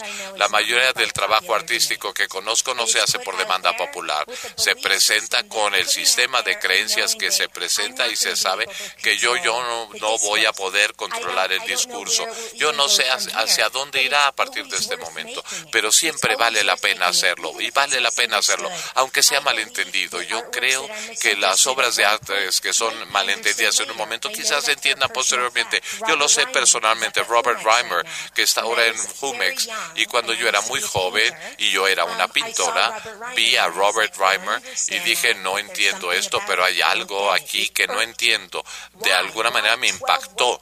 ¿Por qué 12 pinturas en blanco? ¿Qué exploran esto? No fue hasta muy tarde en mi carrera que entendí todas las sutilezas y dije, bueno, qué tan impresionante que esta persona estuvo entendiendo todas las sutilezas del blanco.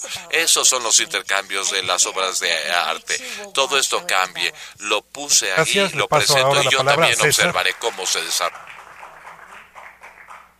Eh, yo no me dedico al arte de ninguna manera, o sea que para mí en lo particular no ha valido mucho la pena todo este tiempo invertido, pero sin embargo creo que como nos han implícitamente confirmado, el anillo sí será objeto de una transacción comercial tarde o temprano, es obvio. Perdón, pero no me quedó claro eso a mí. No, no, que... O sea, dijo que no está a la venta. Por ahora. Yo hablo a un futuro. Dijo, nunca es un regalo. Nada más para no confundir. A mí me toca un poco nada más. todo está sujeto a interpretación, pero, pero, la pregunta fue clara. objeto de una transacción de alguna índole. Pero una cosa es que haya lucro. Y otra cosa es que haya transacción. A ver, aquí tenemos una transacción de palabras, por ejemplo, pero no hay lucro, ¿no? Ok. Va a llegar, puede llegar a un espacio público. De ahí me tomo, como decía Cuauhtémoc, para llegar a un espacio público y ser expuesto o pertenecer a ese acervo, tendrá que haber una transacción.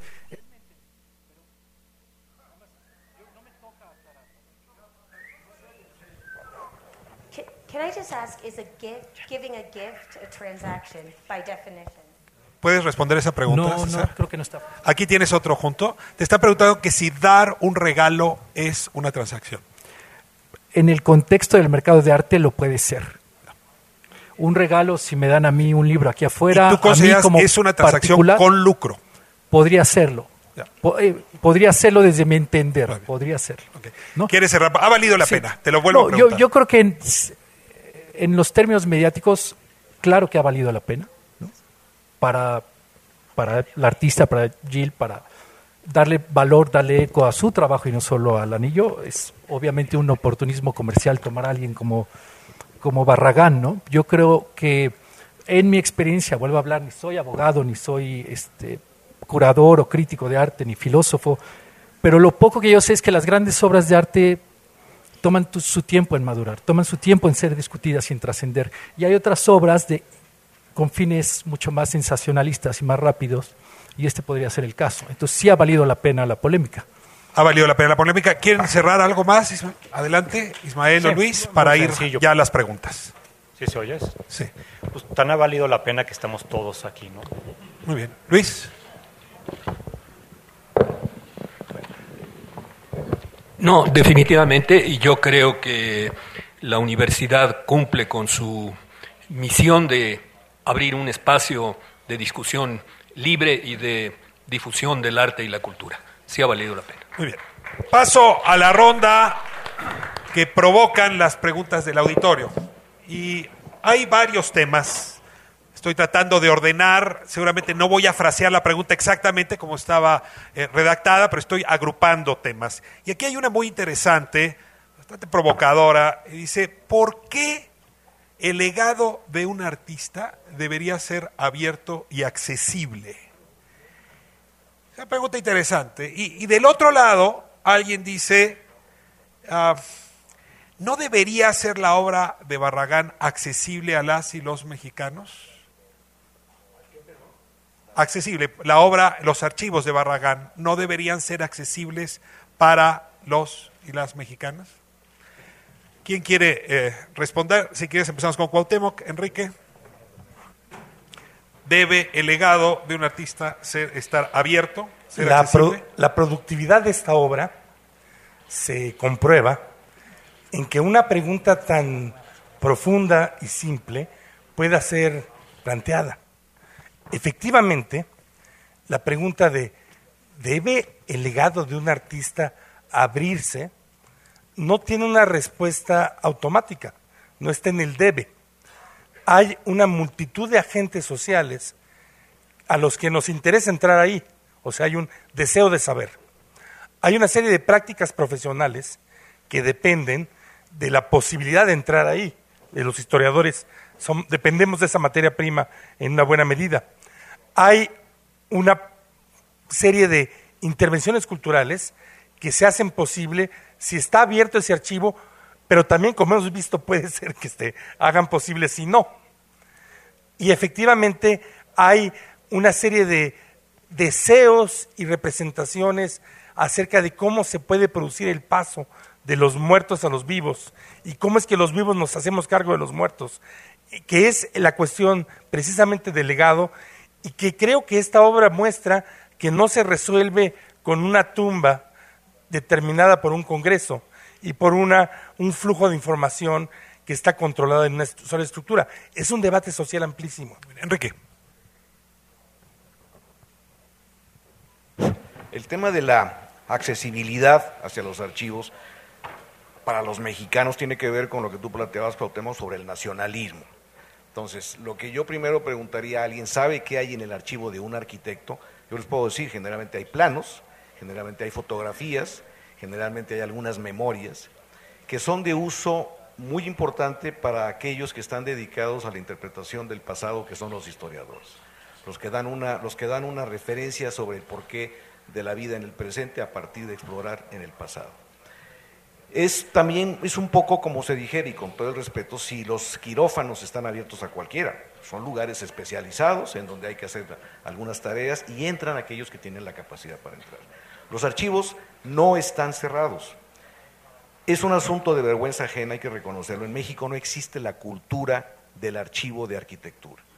Si de pronto alguien dice, aquí encontré el archivo de un eh, hombre de la Reforma, en ese momento hay cinco museos que dicen yo lo compro. Si alguien dice, está a la venta el archivo del arquitecto tal, no hay quien le haga caso. Eso es una pena, es una vergüenza. Entonces, eh, que deberían estar en México, no lo sé, deben estar en el lugar donde deben de estar para que sean accesibles a aquellos que son interesados o que tienen la capacidad profesional para poder trabajar en esos lugares. ¿Quieres responder esta pregunta? ¿Quieres responder esta pregunta? Eh, si los archivos deben, o el legado de un arquitecto debe ser un archivo abierto.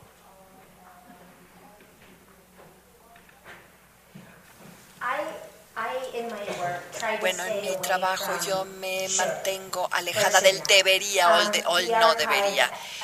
El archivo, como los archivos, como yo he llegado a ellos, están o abiertos o cerrados y eh, la obra responde a esto. Lo que yo voy a decir de los archivos inmateriales o cualquier artefacto de un artista es mientras más una persona se interesa profundamente que también es artista. No olvidemos que Barragán dice en su lápida artista, arquitecto, arquitecto, artista. Entonces, creo que uno puede involucrarse fácilmente con su obra y su trabajo. Mientras más disponible esté, más su legado crece y más las personas que comparten su perspectiva. Y como usted dijo, César, que mi perspectiva era este triángulo amoroso que eh, no ve usted que existe. Esta es mi percepción como artista cuando se trata de esta posesión preciosa y de esta intimidad y este amor y lo expresé, lo expresé de esta manera y tal vez otro artista u otro historiador lo expresaría de otra manera. Esta es mi expresión, pero mientras más disponible está, más este legado Tengo una pregunta fuerte para la institución en la que estamos, pero cuando uno piensa tiene que pensar en 360 grados, no importa quién sea la institución o la persona interpelada. Y la pregunta se la voy a dirigir a Cuauhtémoc. ¿Dónde estaba el gobierno mexicano y dónde estaba la UNAM cuando pudo hacerse del archivo Barragán porque si aquí se hubiera hecho una oferta adecuada, no estaría hoy en Suria. Es una pregunta excelente, pero es una pregunta que también requiere una observación compleja. Tenemos entendido que hubo intentos de negociación en su momento. En un lugar donde Enrique Danda está totalmente en lo correcto, no hay una política de, eh, de adquisición y de preservación de archivos de arquitectura significativa. En el momento en que el archivo estaba en oferta. Sabemos por ver los testimonios, Luis Noel creo que hablará de eso eh, en la siguiente sesión. Eh, por ejemplo, la UNAM hizo una oferta. Ahora bien, las aspiraciones económicas que en ese momento se trazaron respecto a ese archivo fueron por encima de esa oferta y yo sostendría que aún a la fecha, sin poder tener la cifra en la mano, el pago que Vitra efectuó por esta, este archivo está muy por encima de la norma que las instituciones eh, culturales en cualquier lugar del mundo llevarían a cabo. Entonces, entendiendo que efectivamente Enrique de Anda está perfectamente en lo correcto, necesitamos una política de adquisición de archivos de arquitectura en este país de manera sistemática. La de arte la vamos llevando poco a poco a algunos museos, pero todavía no está resuelta.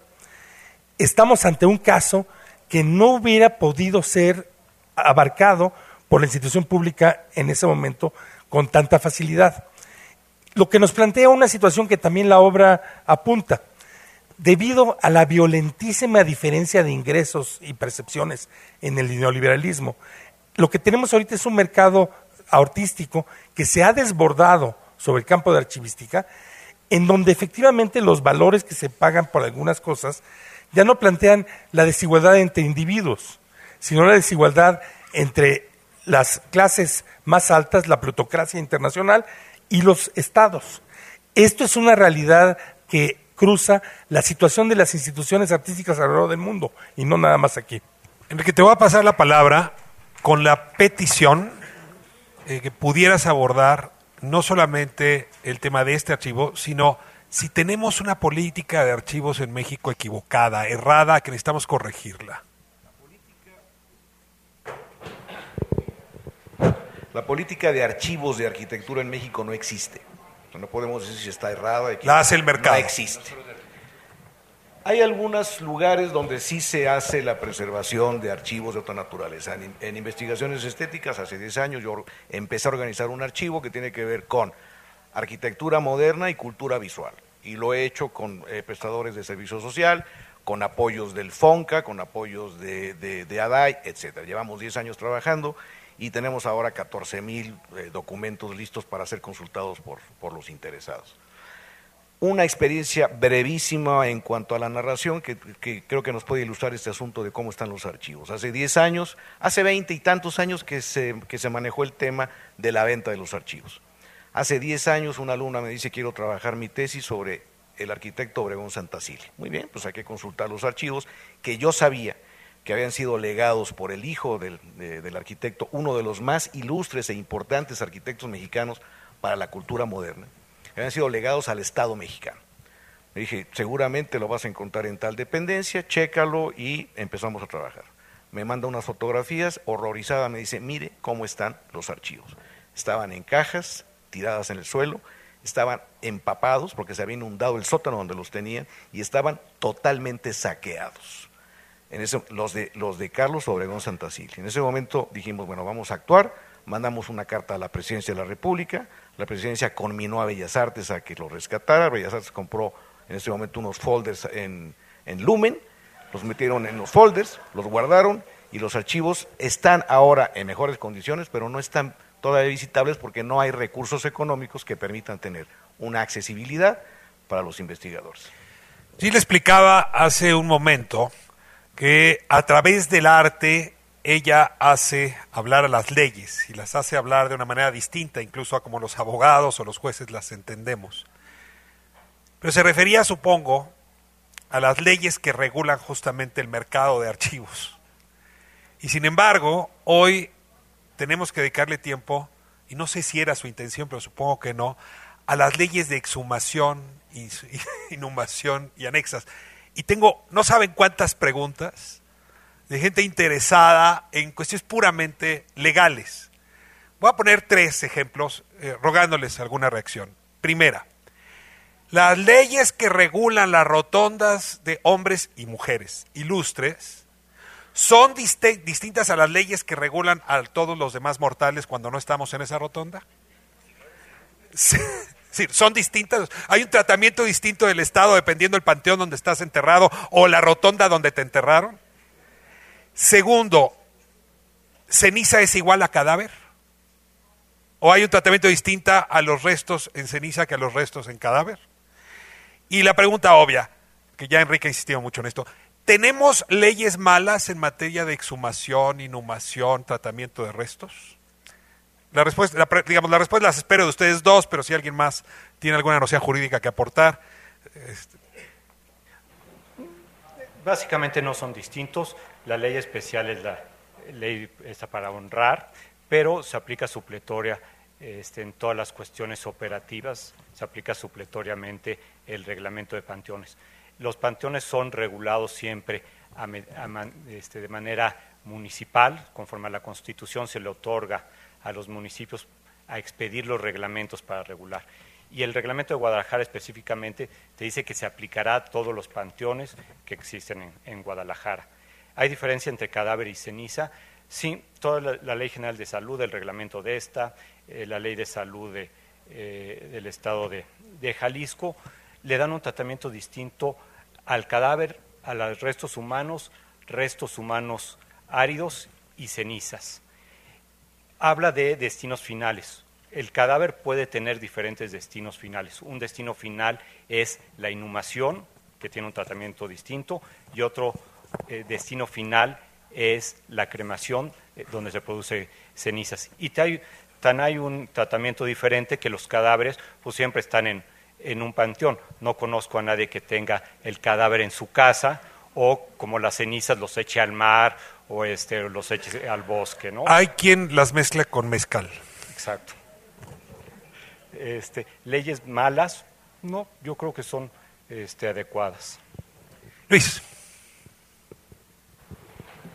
Gracias. Eh, dice Ismael que en tratándose de las personas ilustres, en el caso del Estado de Jalisco, los beneméritos jaliscienses, hay una, ley específica, la hemos mencionado, que me parece que es preferente a la aplicación de la ley genérica o de la legislación genérica en materia de, cementerios. Y sobre esto habría este, criterios de la Corte y lo reconoce eh, Ismael me parece que sí hay distinción en el tratamiento de los restos de quienes eh, no seremos beneméritos y los beneméritos o personas declaradas ilustres por los órganos eh, eh, de gobierno correspondientes. sí, entiendo que por lo que alcancé a ver en la Ley General de Salud, el cadáver implica todavía la presencia de lo que fue el cuerpo humano. Gracias. César, hay varias preguntas más o menos en el mismo sentido. Voy a, resumir. Eh, a ver, te preguntan si yo decidiera hacer un proyecto en China, si tuviese que aprender chino mandarín. Déjame te preguntar. Segundo, si ese argumento que usaste de que no aprendió español, ¿no, no te parece xenófobo? Y también te preguntan si no hay algo de xenofobia en el tratamiento al artista y su obra que ha recibido aquí en México.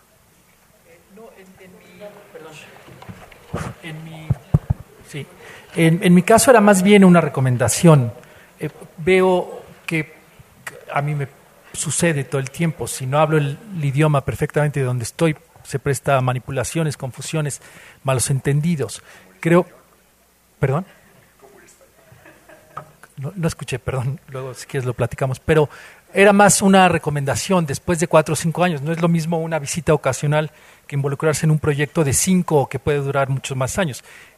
Sugerí que era mejor poder hablar el idioma donde se está ejerciendo esto, porque me parece, yo cuando escuché el rumor sobre el que se planteó todo este proyecto, pues me costó trabajo entenderlo en mi propio lenguaje y entender conceptos legales, implicaciones legales con un traductor oficial o no oficial es mucho más complejo que en el, hablando el idioma local. ¿no? A eso me refería. No, no hay nada de xenofobia ni nada por el estilo de ningún lado ni del otro. En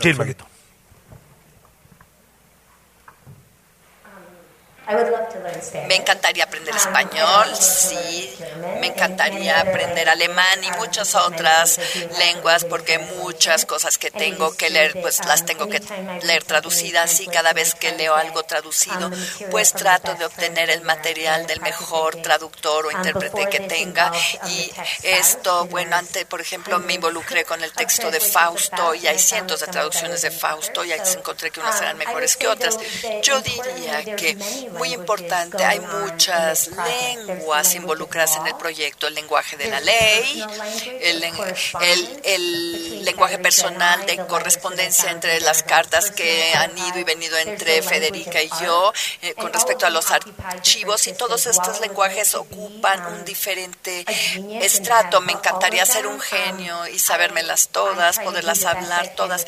Hago lo mejor con lo que tengo, digamos, y yo he trabajado con muchos traductores excepcionales a veces ah, y eh, trabajé con traductores de español para los documentos legales que vengan de un eh, ámbito específico y trabaja, trabajo con traductores para la correspondencia y espero que hayan usado mis palabras de la misma manera especial. Y por ejemplo, aquí hay que tener mucho cuidado. Yo me preocupe de quién está traduciendo mi obra.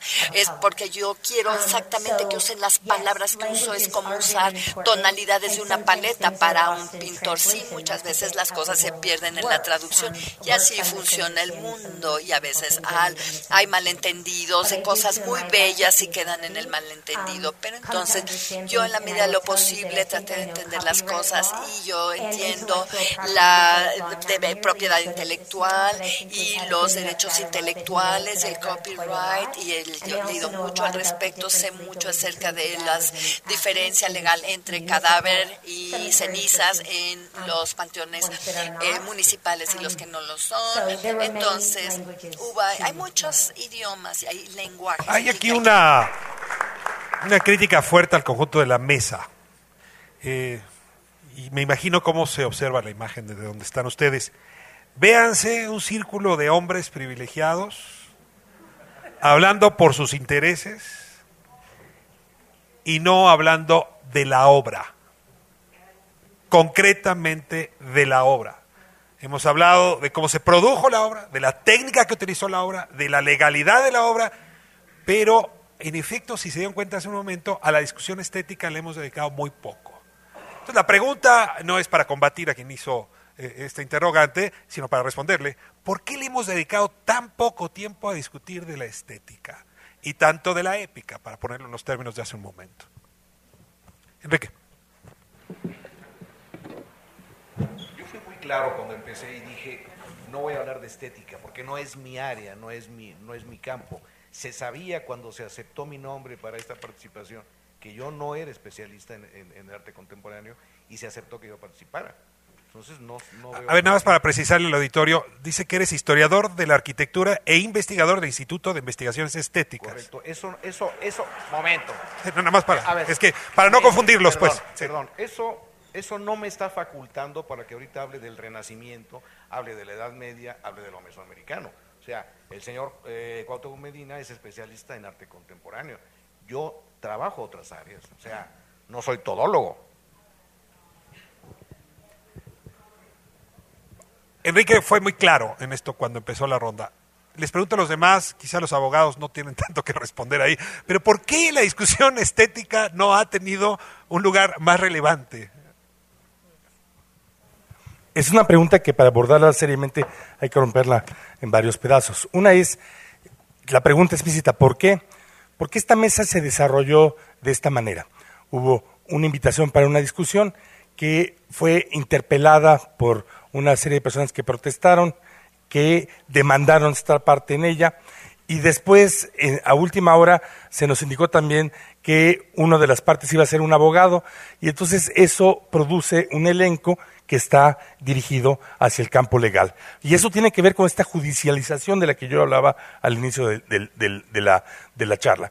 Una segunda razón es la función de marco que estaba tratando de describirles. O sea, todo esto es para ponerlo de una manera gráfica, los distintos recintos que tenemos que atravesar para eventualmente hoy en la tarde entrar a la exposición. Ha habido, ha habido una arquitectura del ruido, vamos a llamarla así, que ha generado una, una enorme ciudadela. Y poco a poco, dentro de este proceso, hoy en la tarde finalmente la gente va a poder entrar a encontrarse si efectivamente existe el Minotauro. Y en esa, en esa, en esa reflexión puedo adelantar algunas cosas. La, la obra efectivamente enmarca los límites legales, los visibiliza, al punto que algunas de las obras que están presentadas se tienen que adaptar a las limitaciones que el artista encuentra de parte de sus instituciones en el marco legal, y eso van a verlo efectivado en la obra. Es decir, la relación reflexiva sobre ese campo es una relación que no corresponde, y aquí paso al tercer término, con la noción sencilla de estética que teníamos en el siglo XIX. No es un objeto que contemplamos, es un objeto que reflexionamos y a través de él tomamos cuenta de dos cuestiones. Por un lado, una táctica poética. Hay muchos de los reclamos que se le hacen a Gill que tienen que ver con exigirle que opere bajo la noción de sentido común. La obra es una táctica poética que va investigando la sociedad con sus propios términos. Y por otro lado, hay algo que es extremadamente interesante, que es una constante, vamos a llamarle así, fábula de escape.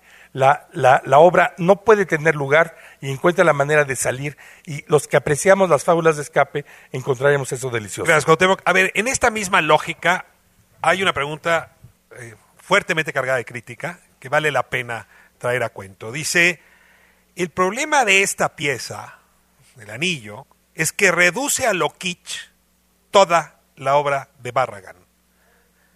Dice, la ruptura con el arte folclórico que intentó Barragán regresa al folclorismo con un anillo vaciado de contenidos y repleto de pretensión y espectáculo.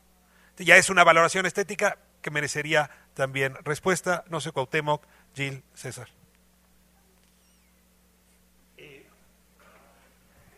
A mí me ha resultado muy interesante el modo en que la palabra kitsch o cursi ha corrido como uno de los elementos de esta, de esta arquitectura de, ruido alrededor. Ha preparado la obra para ser descalificada en relación a que efectivamente tiene una trama emocional y personal. Me, me parece que es algo interesante que en el contexto del arte contemporáneo, tener una práctica que tiene un lugar de lo personal y que habla del lugar de las sensaciones más cercanas a el amor y de la responsabilidad frente a un campo cargado de sensibilidad, es algo que de entrada nuestra estética precisamente con alguna carga excesiva, excesiva a ser fría y minimalista, encuentra de pronto problemática. De otro lado, me parece que es un término excesivo.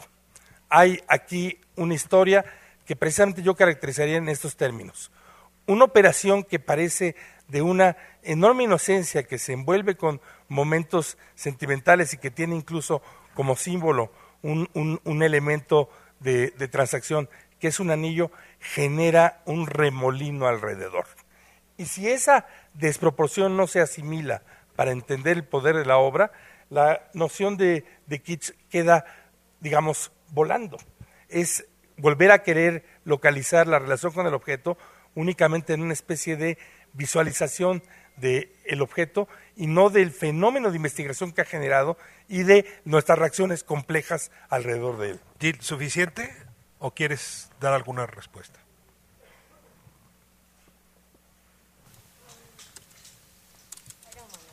Muy bien. No, no quiero agregar. Están siguiendo esta transmisión, datos hasta hace un momento, 9.000 personas conectadas en uh, Facebook vía TV UNAM, 445 eh, en streaming con la plataforma de la UNAM y 300 eh, eh, también en la página de Radio UNAM. O sea que hay un público amplio interesado. Y aquí me mandaron una pregunta, pero sí pedí que, que me entregan, que están repartiendo este, este folleto y, ahora que se repartió preguntan quién lo elaboró porque no tiene autor. Entonces, que si alguien sabe quién lo elaboró y quién lo pagó y con qué dinero se pagó. ¿Y ¿Podría decirme con qué dinero se pagó? ¿Que con qué dinero se pagó? Sí, porque no está firmado, nada más porque se está repartiendo, es parte del debate, entonces nada más para, para darle derecho. Me voy a acercar porque no escucho bien. Sí. Sí, no, la pregunta nada más es quién lo elaboró y con qué se pagó. Me lo preguntaron ahora. Yo lo elaboré y lo pagué de mi bolsa. Ah, muy bien, y lo pagó de su bolsa. ¿Y ustedes? Roberto Morris, estoy colaborando eh, con el esfuerzo de, difusión de las personas que critican la obra. O sea, Roberto Morris y está trabajando con las personas que han criticado la obra. Es correcto. Muy bien. Trabajando sin fines de lucro. Usted no cobra por esa tarea. Yo no cobro. Muy bien. Resuelto el tema, muchas gracias. ¿Le puedo hacer una pregunta al artista? Me, la, pasa por escrito y se la doy, nada más para que sea igual que todos los demás. Pues, Una pregunta, sencilla. Dígame cómo se llama, ya la busco aquí. Roberto Morris. La voy a hacer en inglés. Miss uh, some of the work... A ver, le voy a pedir un favor. Estamos tratando de construir un espacio igual. Nada más dígame cuál es su, su, su pregunta. Muy bien. Acá la busco ahora, ya me dijo cuál es, ahora la, haré. Nos quedan ya siete minutos. Eh, cinco minutos. Así es que vamos moviéndonos hacia conclusiones. Eh, Enrique, a ver, de vuelta. Eh, se hizo la pregunta sobre si este anillo eh, no desvirtuaba, algo así decía, la obra de Barragán. Yo creo que no, la obra de Barragán está en su sitio, está analizada, etcétera. Lo que creo, a mi modo de ver, muy personal, es que se vulgarizó el símbolo de, la, de la memoria de Barragán. Esa es otra historia. Y eso es lo que me tiene aquí sentado. Muy bien, pues con esto cerramos esta ronda. La pregunta vuelve a ser la misma, que si es cierto que esta obra se va a vender en 7 mil dólares. ¿Esa no es la pregunta? Pues es la que me dice usted que hizo. A ver, le voy a pedir un favor. ¿Me la vuelve a escribir y me la pasa? Se la voy a agradecer porque no la encuentro. Tengo aquí 300. Me la, escríbame, me la pasa. Muy bien. Cierro la discusión, Enrique. Ya no tienes nada más que agregar. Muy bien. Estamos entonces ya cerrando la discusión. Yo quiero insistir en la, la importancia de una conversación en una ágora como esta. Yo dudo que quienes entramos a esta conversación estemos saliendo parados en la misma posición. Creo que eh, hay un primer consenso y es que se celebra la conversación que la propia universidad ha ofrecido y eso explica, justifica cuál es el papel de los museos universitarios y cuál es el papel de las áreas de difusión cultural. Este ha sido un esfuerzo también eh, para combatir cualquier límite a la libertad de expresión o a la libertad artística que no esté justificado. Y creo que aquí han estado planteados los argumentos de crítica desde los distintos ángulos. De mi lado, yo celebro también la posibilidad de facilitar esta conversación. Así deben ser las conversaciones. No solo en el Ágora Democrática, sino en cualquiera de las ágoras. Y desde luego la universidad está forzada a, este, a esta necesidad.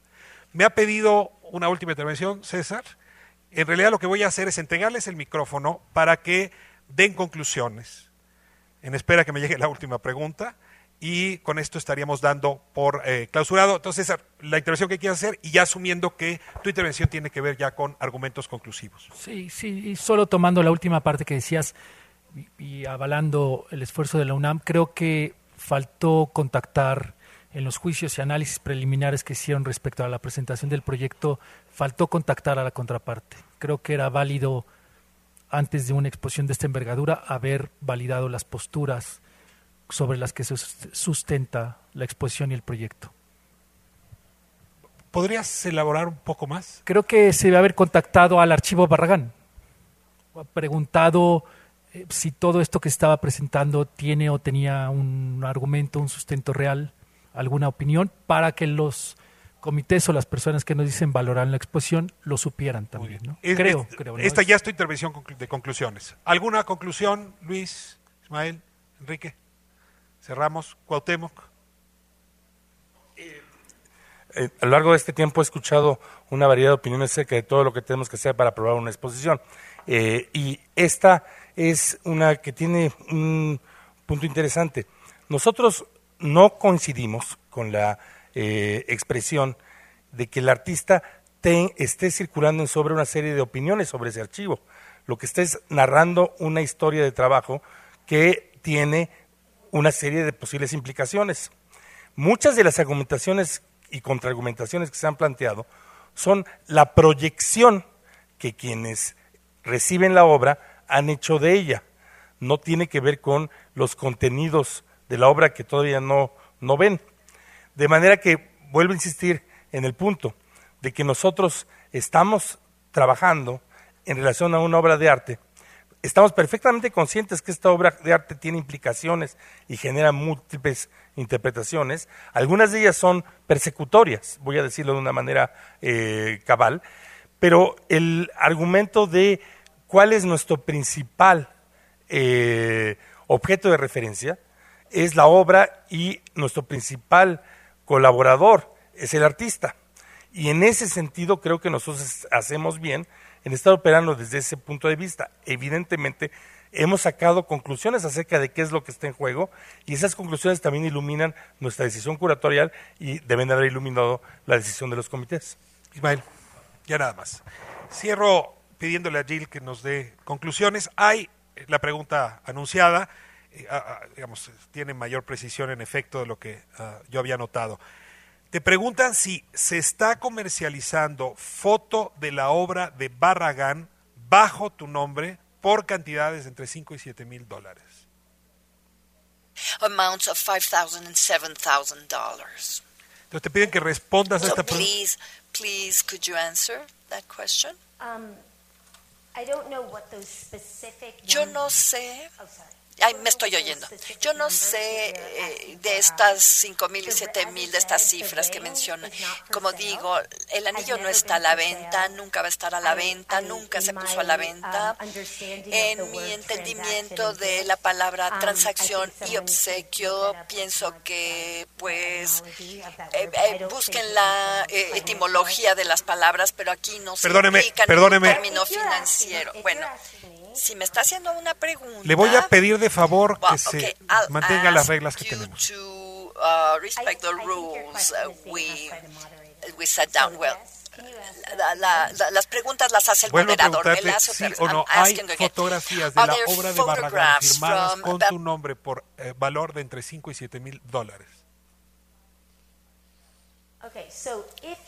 Entonces, si me está preguntando acerca de los libros enmarcados que incluyen eh, imágenes de Armando Salas Portugal, sí, esos están a la venta, a la venta como mi obra y están en la historia de los eh, um, ready made y también la fuente de Duchamp. Y volviendo a la pregunta de ayer, yo eh, hablé de cuánto cuesta hacer una obra, pero nunca en la historia se le pregunta a la gente cuánto cuánto costó, cuánto costó el óleo de tu de, tu obra. Entonces es algo que hago profesionalmente. De, ¿Cuánto costó el óleo en tu lienzo? No, entonces eh, si hay una moral, aquí hay una pregunta moralista aquí. Estas obras para mí, como a mí no se me permitió reproducir ninguna de las imágenes por Armando Salas Portugal de Barragán porque son eh, eh, propiedad de la fundación. Y entonces aunque la fundación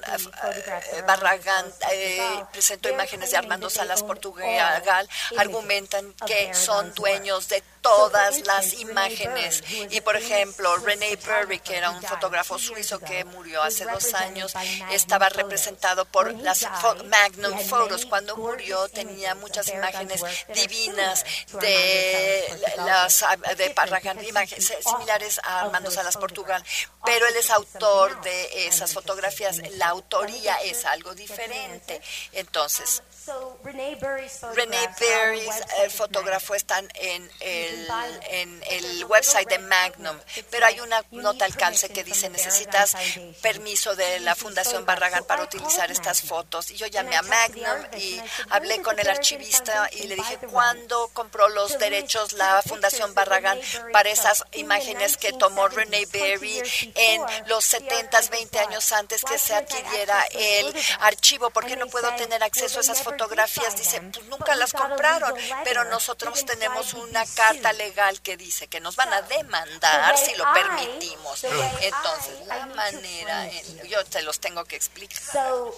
Entonces, lo que yo hice fue que cuando me enfrenté al obstáculo legal de cómo presentar una imagen y fotografía de Laura de Barragán, yo me fui a la tradición de ir con el abogado y cuando una fotografía se fotografía nuevamente cuando es una transgresión de los derechos de autor y de los copyrights. ¿Y qué tal si nada más enmarco el libro que ya se ha publicado y eso es legal? Entonces, eso es lo que hice. Yo se lo llevé a mi enmarcador y le dije, por favor, enmárqueme esta foto como si no estuviera, como si estuviera desprendida de un libro. Es una forma de arte y sí. Con esta Con esta intervención de Jill McGee, damos por cerrada esta conversación. Vamos a seguir con las mesas que están previstas, pero antes procedemos a la inauguración. Como diría Cuauhtémoc, hay una invitación para ver al Minotauro. le voy a pedir a Graciela de la Torre que tome el micrófono para que ella, la anfitriona de la casa, nos guíe a través de ese laberinto.